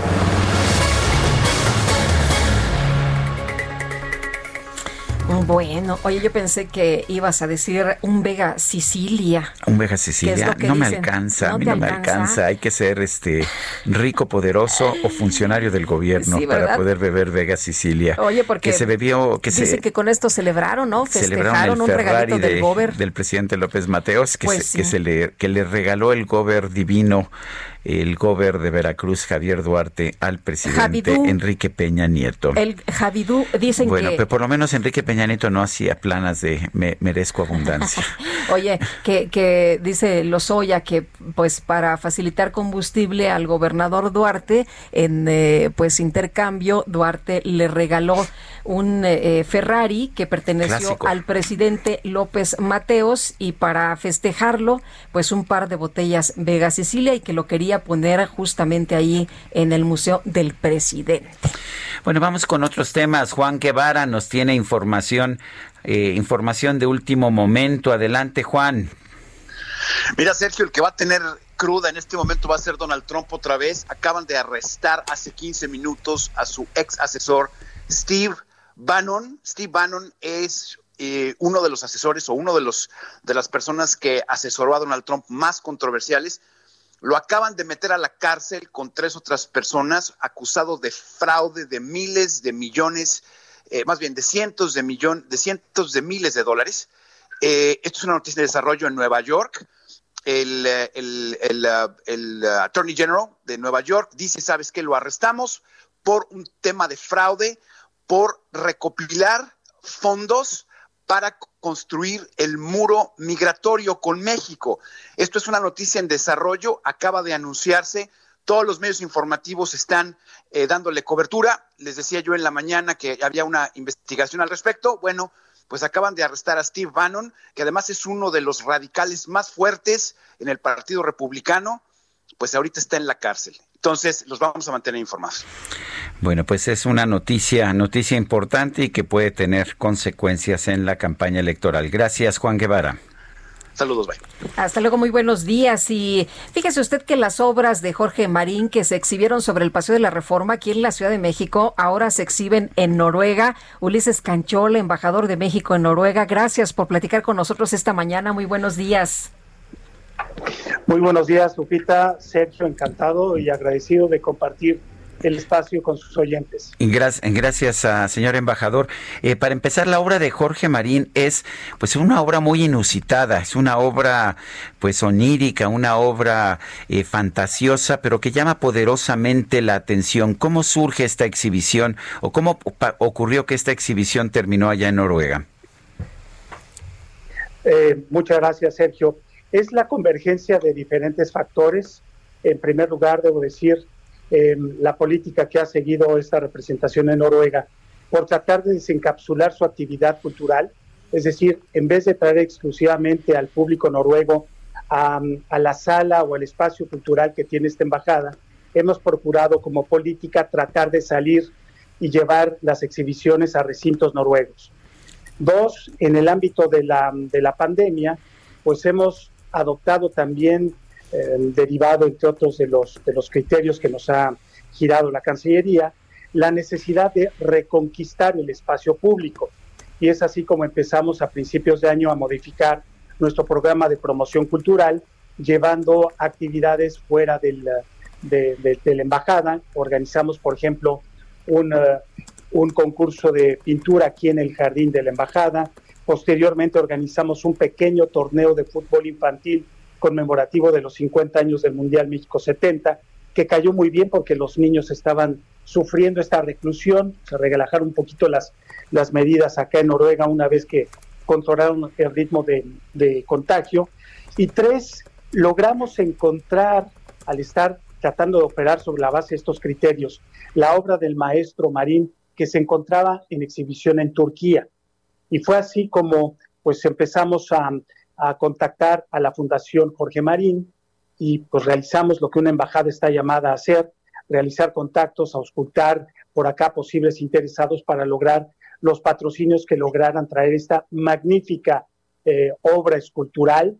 Es la primera vez que en Europa se presenta una exhibición de esta dimensión y por supuesto estamos muy contentos y muy satisfechos de haberlo podido lograr, sobre todo en este contexto pandémico. Eh, eh, ¿En dónde quedaron instaladas estas obras y eh, pues cuáles son aquí en México muy famosas las alas, ¿no? Esta escultura en bronce, muchos hicimos en algún momento fila incluso para tomarnos alguna fotografía en esta obra de Jorge Marín. efectivamente, Lupita, las alas de México forman parte de esta exhibición, son 10 obras en total, son monumentales y ocupan un espacio, un recorrido de más o menos 300, 350 metros a lo largo de lo que es la marina o el malecón de Oslo, lo cual es muy evocativo porque se acompaña o se habla muy bien la obra con el espacio en el cual se está ubicando. No solamente es reconquistar el espacio público, que es uno también uno de los criterios que, que impregnan la obra del maestro Jorge Marín, sino también habla mucho de pues puertos de llegada y de partida. Habla muy bien de la resiliencia de la, de la humanidad frente a este tipo de, contingencias, de equilibrios, de fortalezas. Em, debo decirle, lamentablemente eh, no, no puedo animarlos a que vengan acá a Oslo en este contexto, pero la obra ha recibido una, una acogida muy, muy cálida. Y así como refiere usted, Lupita, que en Paseo de la Reforma luego se forma uno para tomarse la fotografía en las salas de México. Aquí se ha registrado el mismo fenómeno desde el día que terminamos de instalar la exhibición, es decir, desde el viernes. A lo largo de estos 350 metros o este recorrido en el malecón marina de Oslo, pues transitan habitualmente cada día entre 8.000 y 10.000 personas. Así que la obra ha generado un gran interés, despertado gran curiosidad y como, como he comentado aquí, es una obra que mueve y que conmueve, que transmite muy bien eh, pues no solamente la calidad artística, sino sobre todo la presencia y la riqueza del arte contemporáneo mexicano. Pues, señor embajador, gracias por esta invitación. A propósito, ¿hay forma de verla de manera virtual, aunque no nos podamos trasladar allá a, perdón, a Noruega? Por supuesto, tanto la Fundación tiene una, una página en la que se está, se está exhibiendo parte de la exhibición. Nosotros estamos trabajando con los copatrocinadores, es decir, con la propia fundación y también con Aker Brigge, que es la, la compañía o la, la, compañía que administra eh, el puerto, la Marina de Oslo, para lograr una producción virtual que pueda ser compartida, por supuesto, con el público mexicano, respecto del cual también hemos recibido muy, buena, muy buenos comentarios y muy buena reacción. Muchas gracias, señor embajador Ulises Canchol, embajador de México en Noruega, por haber eh, comentado esta exposición. Muchas gracias a, usted, Sergio Lupita, por la oportunidad de platicar este desarrollo y manifestar, em, en fin, la labor de la embajada por tratar de aportar un valor a la sociedad que representamos, pero también a la sociedad en la que estamos llamados a operar. Muchas gracias. Buenos días, hasta luego. Oye, tenemos un, eh, libro que se llama Aunque nada perdure, de la editorial Seix Barral. Es una obra de ficción que relata la vida de la escultora Edith Gron, labrada en tiempos del éxodo danés a Nicaragua. Y bueno, está cincelada durante la revolución sandinista. Y la portada, ¿qué tal? Pues nos, nos muestra un poco de, de esta obra, digámoslo así. De cómo cincelas, ¿verdad? así es. El, el, autor es José Adiac Montoya, lo tenemos en la línea telefónica. Don José Adiac Montoya, buenos días, gracias por tomar la llamada. Buenos días, muchísimas gracias a ustedes por, por el espacio y por permitirme hablar un poco sobre esta novela. Mm, buen día. aunque nada perdure, cuéntenos de, de dónde surge, ya nos contó ya nos contó Guadalupe Juárez eh, pues acerca de su personaje principal de Edith. Cuéntenos de Edith. Bueno, Edith, eh, la idea de la novela, por ejemplo, nace precisamente del asombro eh, al yo enterarme sobre la, vida de esta, de esta mujer, que fue una vida extraordinaria. Yo tenía como nociones muy pequeñas con respecto, o generales con respecto a quién era ella, un personaje real, un personaje que eh, es resultado de una migración danesa, como bien hablaba, en los, a principios de los años 20 a Nicaragua, cuando ya es una niña, llega con seis años a Nicaragua, y esa niña que viene en esta migración, que está descrita en el libro, eh, se logra convertir en los años 40, en los años 50, en la artista plástica más importante del país. Y yo tenía como ideas generales de que muchos de los monumentos que yo conozco en la capital habían sido esculpidos por una danesa que había llegado en los años 20. Pero entonces eso me interesó un poco y comencé a descubrir, a, investigar sobre su vida y me di cuenta que era una vida fantástica, una vida extraordinaria, maravillosa, que cada vez que escarbaba me asombraba más y dije, bueno, este asombro yo lo tengo que compartir con las personas y pues lo hago de la, de la forma que, que lo sé hacer, que es en forma de, de libro. Entonces nace del asombro que tengo yo con respecto a la vida de esta mujer. Eh, José, ¿cómo se topó precisamente con Edith en algún artículo, en algún documental? ¿Cómo, se encontraron ustedes dos? Bueno, yo creo que en general siempre estuvo como en mi mente, eh, desde pequeño tal vez, el nombre de ella, como te digo, unas cosas muy generales como el nombre de ella y que se trataba de una danesa. Y ya pues, eh, ya, en la, vida adulta, ya viendo esto con ojos de autor, con ojos de escritor, fue que entonces sí fui como a revisar algunos artículos o algunos reportajes que se habían publicado muy esporádicamente con respecto a su vida, porque si bien si su obra se conoce o es un punto de referencia, su vida ha estado durante muchísimos años en el silencio, bajo un halo de, sombra, digamos, entonces eh, hay un desconocimiento actualmente de, de quién es la mujer que labró todos estos monumentos. Y cuando yo me di cuenta de su vida extraordinaria, me di cuenta que también el periodo histórico en el que se a ver, se nos cortó la llamada. Estamos conversando con José Adiac Montoya. Él es autor nicaragüense, autor de Aunque nada perdure. Entre los, las observaciones que se han hecho acerca de su obra, Sergio Ramírez dice que esta es una historia que deja una pátina, una pátina de nostalgia cuando solo quedan los héroes de antaño en sus pedestales olvidados y también eh, bueno, ya, ya, ya lo tenemos nuevamente en la línea telefónica. Pues perdimos, perdimos la, la llamada, José Adiac Montoya, pero eh, nos estaba usted hablando también del entorno en que, en que vivió Edith Cron allá en Nicaragua.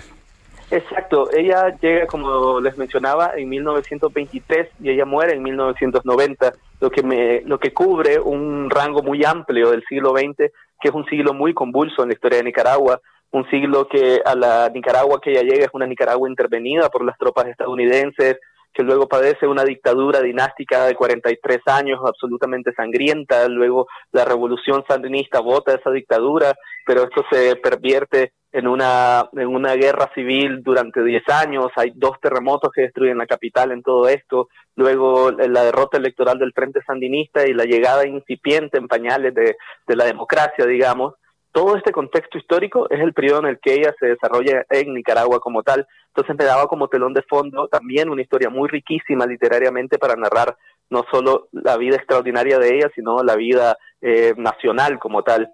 Y muchas de las cosas que también son eh, eh, destacables de su vida, por ejemplo, fueron sus estancias en el extranjero para terminar su, su carrera de bellas artes, su carrera y su formación escultórica, que fueron una estancia en Nueva York y una estancia acá en Ciudad de México. Ella vivió en Ciudad de México dos años, eh, en los años 40, y estudió en la Academia San Carlos. Así que ella se desarrolla también en un año de esplendor del muralismo acá en México, un año de esplendor de las artes plásticas acá en México, una década. Y ella también formó parte, bebió y se nutrió de esa tradición mexicana para que sin esa tradición mexicana, por ejemplo, no se puede entender su obra artística ni sus percepciones y sus concepciones estéticas con respecto al arte, ¿no? Pues qué interesante, yo confieso que no conocía la obra ni a Edith Gron y esta, eh, José, ha sido una gran oportunidad para acercarnos precisamente a esta vida maravillosa como tú lo comentas. Exacto, pues e, esa, esa es la idea precisamente, que, que las personas puedan acercarse un poco a su historia, la conozcan y se quede un poco en su memoria también. Bueno, pues eh, eh, José Adiac Montoya, autor nicaragüense, gracias por tomar esta llamada. Gracias a ustedes por el espacio. El mejor día. Igualmente, muy buenos días. Y vamos con Gerardo Galicia, nos tiene información. Adelante, Gerardo.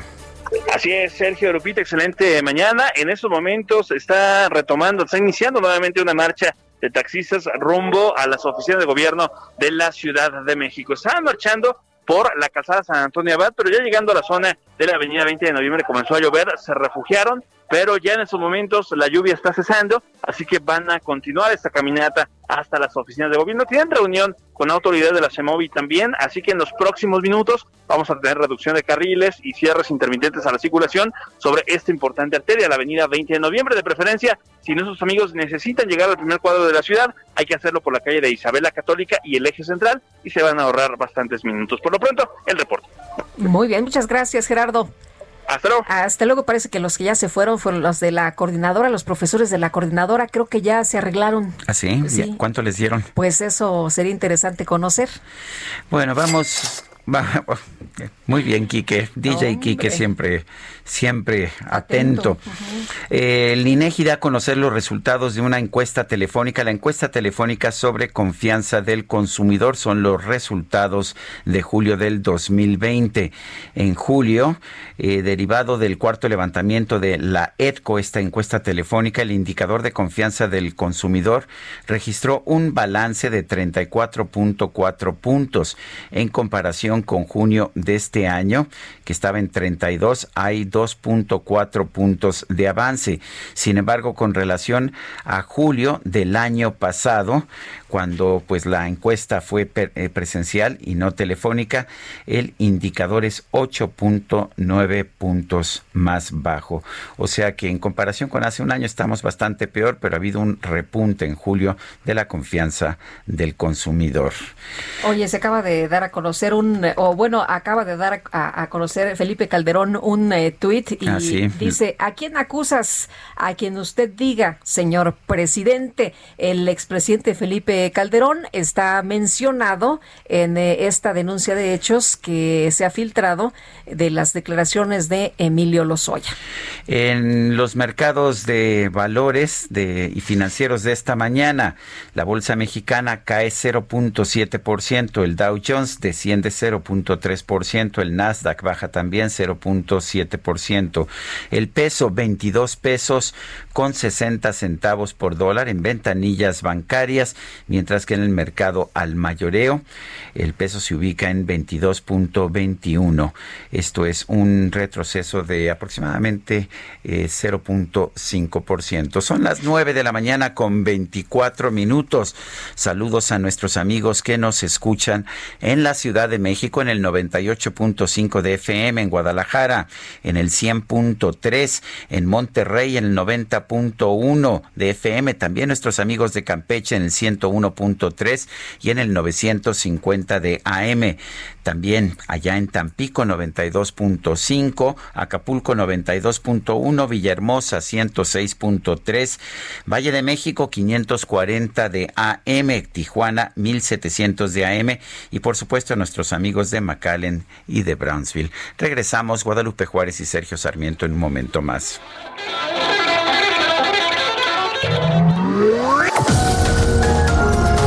Sergio Sarmiento y Lupita Juárez quieren conocer tu opinión, tus comentarios o simplemente envía un saludo para ser más cálida esta mañana.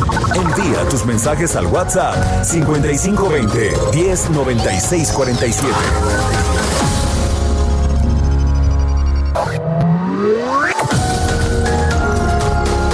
Continuamos con Sergio Sarmiento y Lupita Juárez por El Heraldo Radio.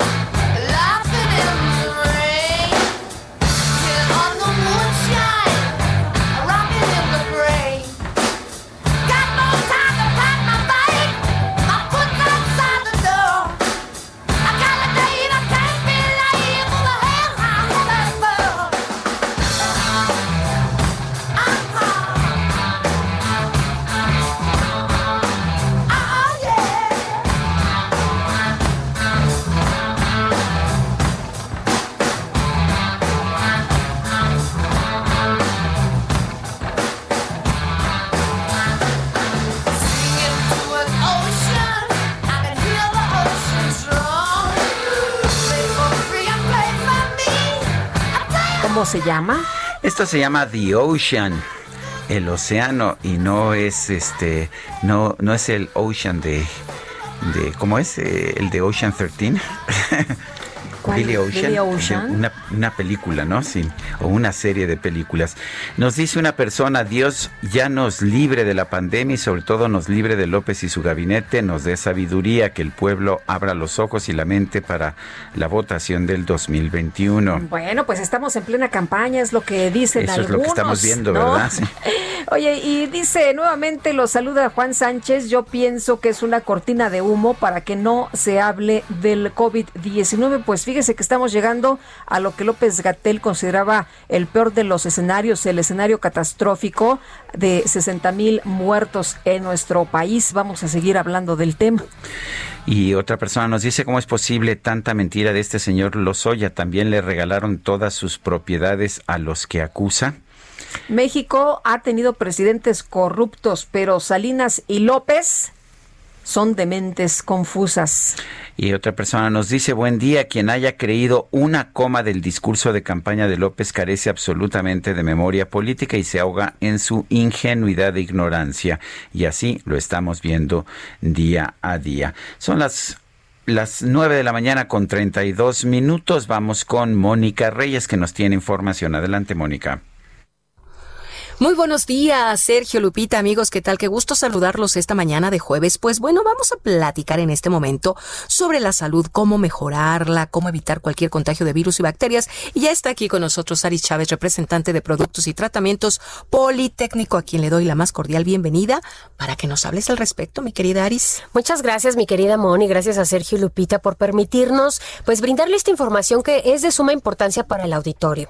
Prácticamente ya todos estamos realizando nuestras actividades diarias, estamos en la calle y con esto traemos un grave riesgo de contagiarnos. Además de usar el gel, de el cubrebocas, imagínate de repente que un bichito ahí por ahí se cuele, tu cuerpo está realmente eh, ¿Preparado? Preparado para, Para que hacerle frente a este tipo de, de cuestiones. La verdad es que no. Nosotros en el Instituto Politécnico Nacional llevamos muchos años estudiando la salud de los mexicanos y nos hemos dado cuenta que hay muchos factores que deprimen nuestro sistema inmunológico. El principal, la mala alimentación, la falta de vitaminas, la contaminación que respiramos. Es decir, aquí en México tenemos un cóctel de malas noticias a nuestro organismo. Pero por eso precisamente ya más de una década en donde nosotros en el instituto desarrollamos este tratamiento que ha resultado en una verdadera maravilla. El factor de transferencia elaborado por científicos del Instituto Politécnico Nacional nos ayuda a transferir inmunidad al cuerpo. Es decir, vamos a lograr fortalecer nuestro sistema inmunológico hasta en un 470%. Esto es una excelente noticia porque administrado tanto de manera preventiva en personas sanas y también en personas enfermas tiene resultados excelentes desde la primera semana. Y es que logramos crear una barrera protectora que vuelve mucho más difícil que podamos contagiarnos. Esto, Moni, es una noticia extraordinaria. Claro que es una gran noticia porque estamos siempre tratando de protegernos de afuera, pero también de adentro. Hay que ponerle mucha candela. ¿Qué enfermedades, Ari, se pueden tratar con el factor? Además de ayudarnos a evitar contagios, el factor de transferencia también nos ayuda a prevenir y tratar diversas enfermedades, sobre todo autoinmunes crónico-degenerativas, diabetes, cáncer, lupus. Lo administramos en pacientes con VIH con excelentes resultados, herpes zóster, artritis reumatoide, maravilloso en alergias sin duda, asma, enfermedades respiratorias, incluyendo influenza, bronquitis, pulmonía, enfermedades biliares, en fin, es una gama muy completa en donde el factor de transferencia logra una mejoría de hasta un 90%, es decir, se traduce en una mejor calidad de vida para los pacientes que lo toman. Claro, una mejoría, un bienestar. ¿Quiénes pueden tomar este factor de transferencia? Esa es la mejor noticia de todas. Es un tratamiento que es cero invasivo. Puede tomarlo toda la familia, bebés, personas de la tercera edad, de forma segura y sobre todo sin efectos secundarios. Nosotros actualmente ya tratamos, como te comentaba, a personas con enfermedades crónico-degenerativas con resultados verdaderamente sorprendentes. Elevamos ese sistema inmunológico que tanto necesitamos en la actualidad. Así es, así es, perdón amigos. Yo los invito a que protejamos a la familia, a nosotros y con productos proyectos originales de científicos egresados del Instituto Politécnico Nacional. Aris, ¿qué promociones tienes el día de hoy? Algo muy, muy bueno para marcar en este momento. ¿Qué crees? Que hoy sí te traigo una verdadera sorpresa. Por eso les decimos que marquen desde ahorita, porque esta promoción en verdad es inigualable. Tenemos regalos para el auditorio, 55, 56, 49 44 44. Vaya marcando este número porque hoy únicamente, por única ocasión, vamos a dar seis dosis de factor de transferencia. Es lo único que usted va a pagar.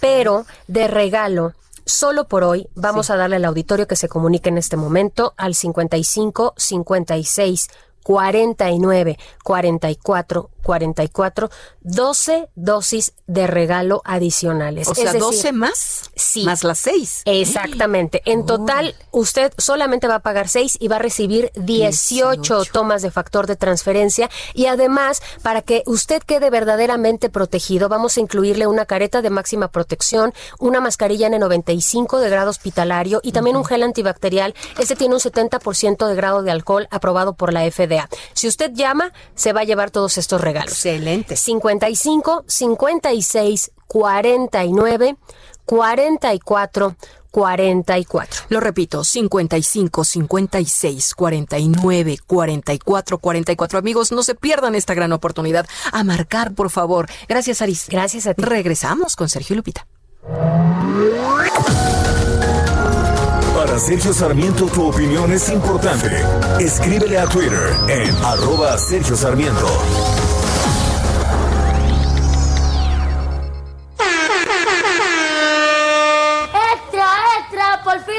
Noticias extra. La micro deportiva.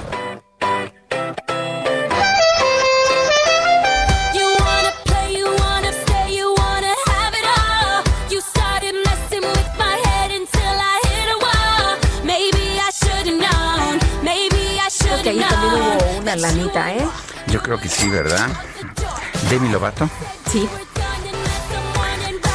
En la micro deportiva dicen que es cierto, mi querido Julio Romero, que la micro deportiva es el premio de consolación de la música del Heraldo Radio. ¿Cómo estás, Sergio Lupita, amigo? qué duro, qué duro. Sí, la verdad es que hoy los los directores de la los directores de la ruta, es decir, la producción, pues sí, nos eh, cómo se cómo se dice nos nos invadieron nuestra nuestra nuestra rocola. Y no le echaron cinco pesos y nos pusieron a Demi Lovato porque es su cumpleaños. Pero no importa no importa. Vamos a buscar alguna tienda de conveniencia ahí para que nos hagan el depósito y el cacharpo DJ Kike el único del cuadrante pues. Para que no haya rastreo de por dónde era la gana sí que no haya rastreo de la de, esa de si quieres te mando unas maletas no te preocupes. Bueno perfecto bueno, Demi Lovato, feliz cumpleaños el día de hoy. Vámonos rapidísimo, mucha información deportiva con dolete de Sergio Nabri.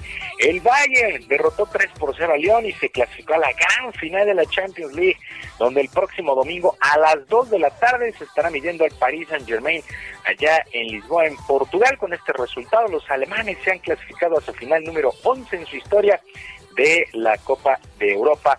Por cierto, Robert Lewandowski en la parte final del duelo marcó el tercer tanto. Imperdible, en verdad, imperdible el duelo del próximo domingo a las 2 de la tarde.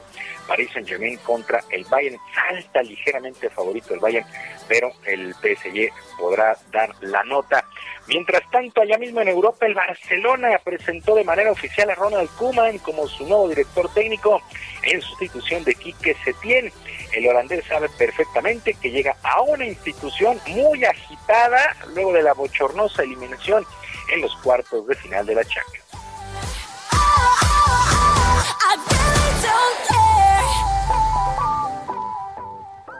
Yo creo que la imagen del otro día no es la imagen que nosotros queremos, ni yo, ni el presidente, ni los directivos, ni los socios, ni nadie.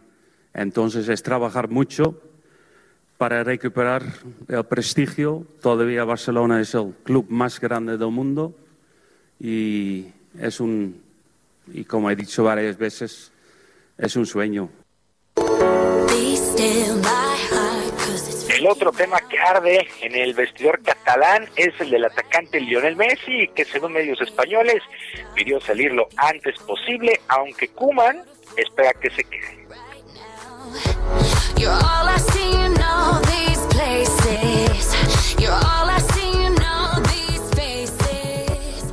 Primero no sé si tengo que, si tengo que convencer a Messi, no sé si es sí o no, no sé.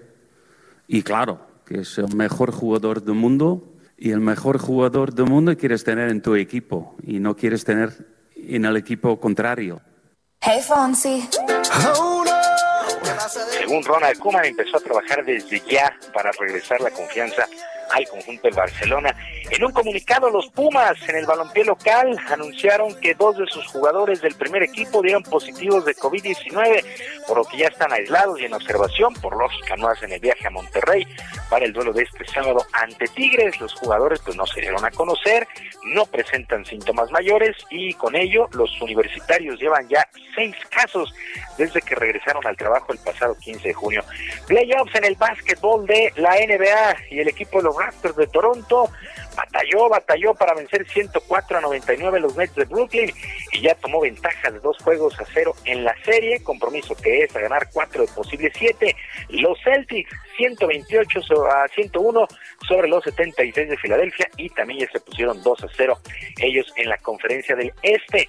En el Oeste, el equipo del Jazz de Utah venció 124 a 105 a los Nuggets de Denver y emparejaron a un juego por bando, lo mismo que los Mavericks de Dallas que vencieron 127 a 114 a los Clippers. Así las cosas en la postemporada allá en Orlando, Florida, en la llamada burbuja. El comité organizador del Masters 1000 de tenis de Roma anunció una lista para el evento que se estará disputando del 14 al 21 de septiembre y ahí aparece el número uno del mundo, el serbio Novak Djokovic, y el número dos, el español Rafael Nadal. De hecho, será el regreso del Ibérico a las canchas tras renunciar al US Open en Nueva York. Además, prácticamente, eh, pues confirmaron al austriaco Dominic Thiem, al ruso Daniel Medvedev y al alemán Alexander Zverev, entre otros, pues así las cosas, luce muy interesante este Masters 1000 de Roma, donde reaparecerá Rafael Nadal. Hay que recordar que Roger Federer o mejor dicho, se sometió a una operación de artroscopía en su rodilla derecha y él es baja todo este año y reaparecerá hasta el 2021. Y ya para despedirnos, en una triste noticia en su cuenta de Twitter, el Consejo Mundial de Lucha Libre anunció el fallecimiento del anunciador Armando Gaitán, mejor conocido como Mucha Crema, la noche de este miércoles, con una manera honestamente muy, muy peculiar, anunció a grandes leyendas del pancracio, sobre todo en la Arena México, tenía 76 años, así es que descanse en paz el anunciador Armando Gaitán, mucha crema, sí, esa voz inconfundible durante décadas en la Arena México para las funciones del Consejo Mundial de Lucha Libre. Sergio Lupita, amigos del auditorio, la información deportiva este jueves. Recuerde, recuerde, en Twitter, en J. Romero HB, en J. Romero HB, ahí puede hacernos sus peticiones, podemos platicar lo que usted guste, el mundo deportivo y más. Sergio Lupita, un abrazo a la distancia, que tengan un extraordinario día. Muchas gracias, Julio. Hasta luego. Hasta luego. Bueno, y seguimos con la información esta mañana en el tema de Lozoya y las filtraciones de su denuncia. El ex candidato presidencial Ricardo Anaya rechazó las acusaciones en su contra y anunció que va a emprender acciones legales para denunciar a Emilio Lozoya por daño moral. Y muy atento de esta denuncia, Misael Zavala, ¿cómo estás? Muy buenos días. Buenos días, Lupita. Buenos días, Sergio. Así es, efectivamente, estamos a la espera de que el ex candidato presidencial del PAN, Ricardo Anaya, pues acuda al Tribunal Federal a demandar por daño moral al exdirector de Pemex, Emilio Lozoya. Esto tras la denuncia que pues ayer se dio a conocer por parte de, de Lozoya eh, y que señala directamente a Ricardo Anaya de recibir seis millones ochocientos mil pesos. Eh, Ricardo Anaya a través de un video respondió que, bueno, pues él eh, no se va a dejar de estas acusaciones, va a ir hasta las últimas consecuencias y pues prácticamente le dijo a Emilio Lozoya que con él no se, se van a topar con pared en este sentido. Eh, dice que esta película ya la vivió eh, durante el proceso electoral de 2018 en el que fue candidato a la presidencia de la República y también fue objeto de muchas calumnias y que una vez que pasaron estas, pues se vinieron abajo y no hubo pruebas que sustentaran. Eh, este, en este video el panista expresó que ahora que ha podido conocer más a detalle sobre esta denuncia de Emilio Lozoya, la que igual calificó de mentiras, la, la acusación contra, contra Ricardo Maya dice eh, resulta no solamente falsa, sino verdaderamente absurda. Eh, dijo que no solo le provoca repudio, la mentira es tan burda que no resiste el más mínimo análisis. Eh, fue lo que comentó Ricardo Anaya ya ayer por la noche, alrededor de las 10 de la noche, que emitió este mensaje a través de un video en sus redes sociales. Eh, también explicó que según la denuncia, Emilio Lozoya le entrega dinero. la entrega de dinero ocurrió en la primera semana de agosto de 2014 pero sin embargo él ya no era eh, diputado federal en ese momento, sino que ya se, eh, había eh, pues separado de este cargo y se fue a la dirigencia nacional del PAN, por lo que pues algunas de las fechas que señala Emilio Lozoya en esta denuncia pues no coinciden según las versiones de Ricardo Naya y pues estamos ya a la espera de que tanto Ricardo Naya o alguno de sus abogados acudan al juzgado federal para imponer esta denuncia por daño moral contra el exdirector de Pemex. Misael, muchas gracias. Muy buenos días. Gracias, buenos días. Bueno, y Sergio, pues no hay que distraernos con las declaraciones de los Lozoya o estas filtraciones, no hay que distraernos con el pacto fiscal y ah, esta reunión de ayer en la CONAGO. Ni, con, los 58 mil muertos, no, Sergio. ni con el desplome de la economía. hay cosas importantes. Hay cosas importantes. Pues eh, el eh, gobierno va a difundir un video donde aparece el presidente Andrés Manuel López Obrador en el avión presidencial. ¿Cómo la ves? Ya, ya lo conoció, eh, explicó que es un exceso de lujo esa aeronave, consideró necesario que la gente también pueda conocerlo y adelantó que el video busca pues, ¿qué cree usted? Promover la rifa del eh, avión presidencial, pero también evidenciar los accesos de los pasados gobiernos, los excesos de los pasados gobiernos. dijo que, pues, el proceso de adquisición del avión eh, lo compró primero el presidente Felipe Calderón y, bueno, pues eh, Enrique Peña Nieto debió haberse negado a utilizarlo, pero que no fue así y por lo pronto, pues allí el presidente de nueva cuenta promoviendo el tema de la rifa de este la rifa no rifa del avión. Son las 9 con 48.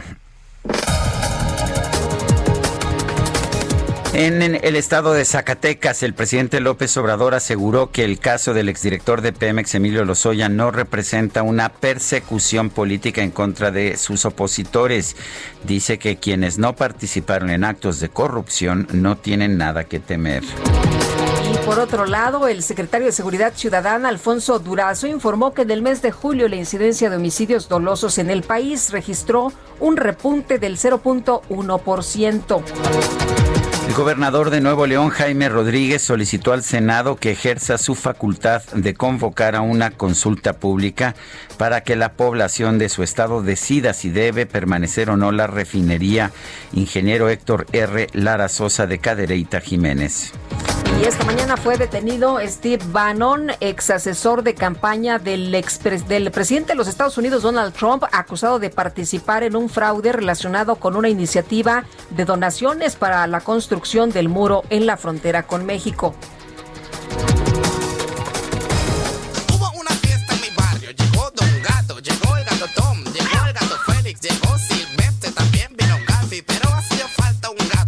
En Pensilvania, en los Estados Unidos, una mujer identificada como BJ Ross relató a medios locales que desde enero comenzaron a aparecer objetos extraños en su jardín. ¿Cómo qué? Zapatos, guantes de béisbol, juguetes y hasta un traje de baño. Por lo que decidió poner cámaras de vigilancia para saber la causa de este fenómeno. Sin embargo, lo que descubrió la obligó a emprender una campaña para devolver los objetos a sus dueños, ya que las grabaciones revelaron que su gato adoptó la costumbre de entrar a las casas de sus vecinos para robar cualquier cosa que llamara la atención.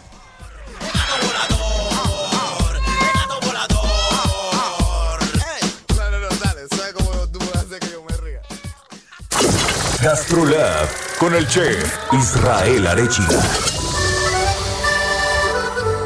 Ay, me gustan, son de mis, de, de, mi platillo favorito. Son muy nacionales, ¿no? Sí, pero qué delicia, la combinación de sabores. Israel Arechiga, bienvenido. A ver, cuéntanos del chile en nogada. Hola, muy buenos días en esta lluviosa mañana de jueves, querida Lupita, Sergio. Y como ya bien lo adelantaron, traigo uno de los platos que a los mexicanos nos encantan, no solo por los sabores, sino por la historia. Creo que los mexicanos somos de platos con misticismo, con historia, eh, que nos cuenten algo, ¿no? Y este plato es uno de los, de los que tienen más leyendas y mitos alrededor. Y yo les quiero hacer la pregunta antes de empezar a hablar de él. ¿Capeados o sin capear? Sin capear, por favor. Sin capear, por favor.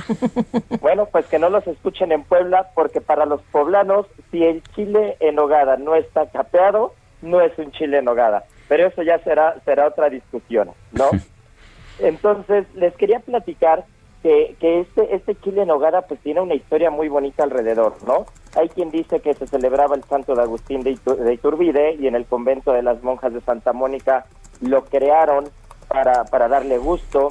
Hay otra historia que cuenta que había tres cocineras tradicionales poblanas que tenían eh, tres novios que formaban parte del ejército trigarante y para celebrarles su llegada al estado de Puebla, eh, hicieron este chile para, para darles gusto, ¿no? Lo que es un hecho es de que si, si alguna persona tiene el registro o no lo tiene, si alguien conoce una historia diferente, pues cada quien va a querer la historia que le guste, pero vamos a celebrar este platillo tan nacional y tan rico que, que, que se, se come en agosto y se come en septiembre, no solamente por el tema nacionalista, sino porque la naturaleza nos da las cosas solo en estos meses, ¿no? Es un plato muy de, muy de la naturaleza, es un plato que requiere ciertos productos muy particulares, eh, la pera lechera, la nuez de Castilla, obviamente, la manzana panochera, la granada. Estamos hablando de materia prima que no podemos tener todo el año. Entonces, entre si las historias son verdad o no, la naturaleza nos da estos ingredientes para hacerlo en estos dos meses y hay que disfrutarlos como nos gusten, capeados o sin capear, con jerez en la nogada o sin jerez, que, que la salsa sea más dulce o que sea menos dulce. Lo que sí es de que hay que cuidar las tradiciones y hay que seguir consumiéndolo este par de meses, ¿no? Sin Yo digo que sí. Bueno, pues... Bueno, ya nada más para terminar, perdón Sergio, invitar a quien nos escuche que mañana vea en la edición impresa El Heraldo de México el especial que tenemos de Chiles en Hogar en Gastrolab para que aprendan y vean más sobre él. Muchísimas gracias, Israel.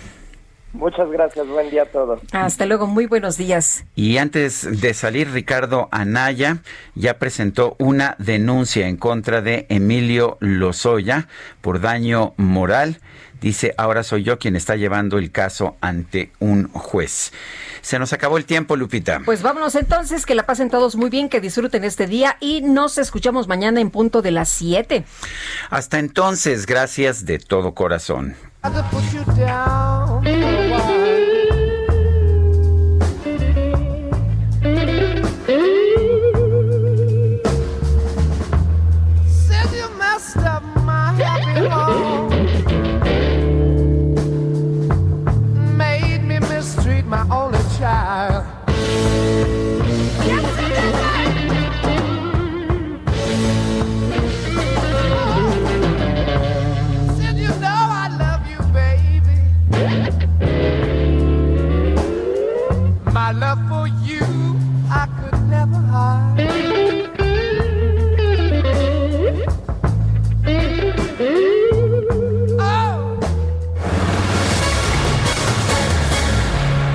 Heraldo Media Group presentó Sergio Sarmiento y Lupita Juárez por El Heraldo Radio.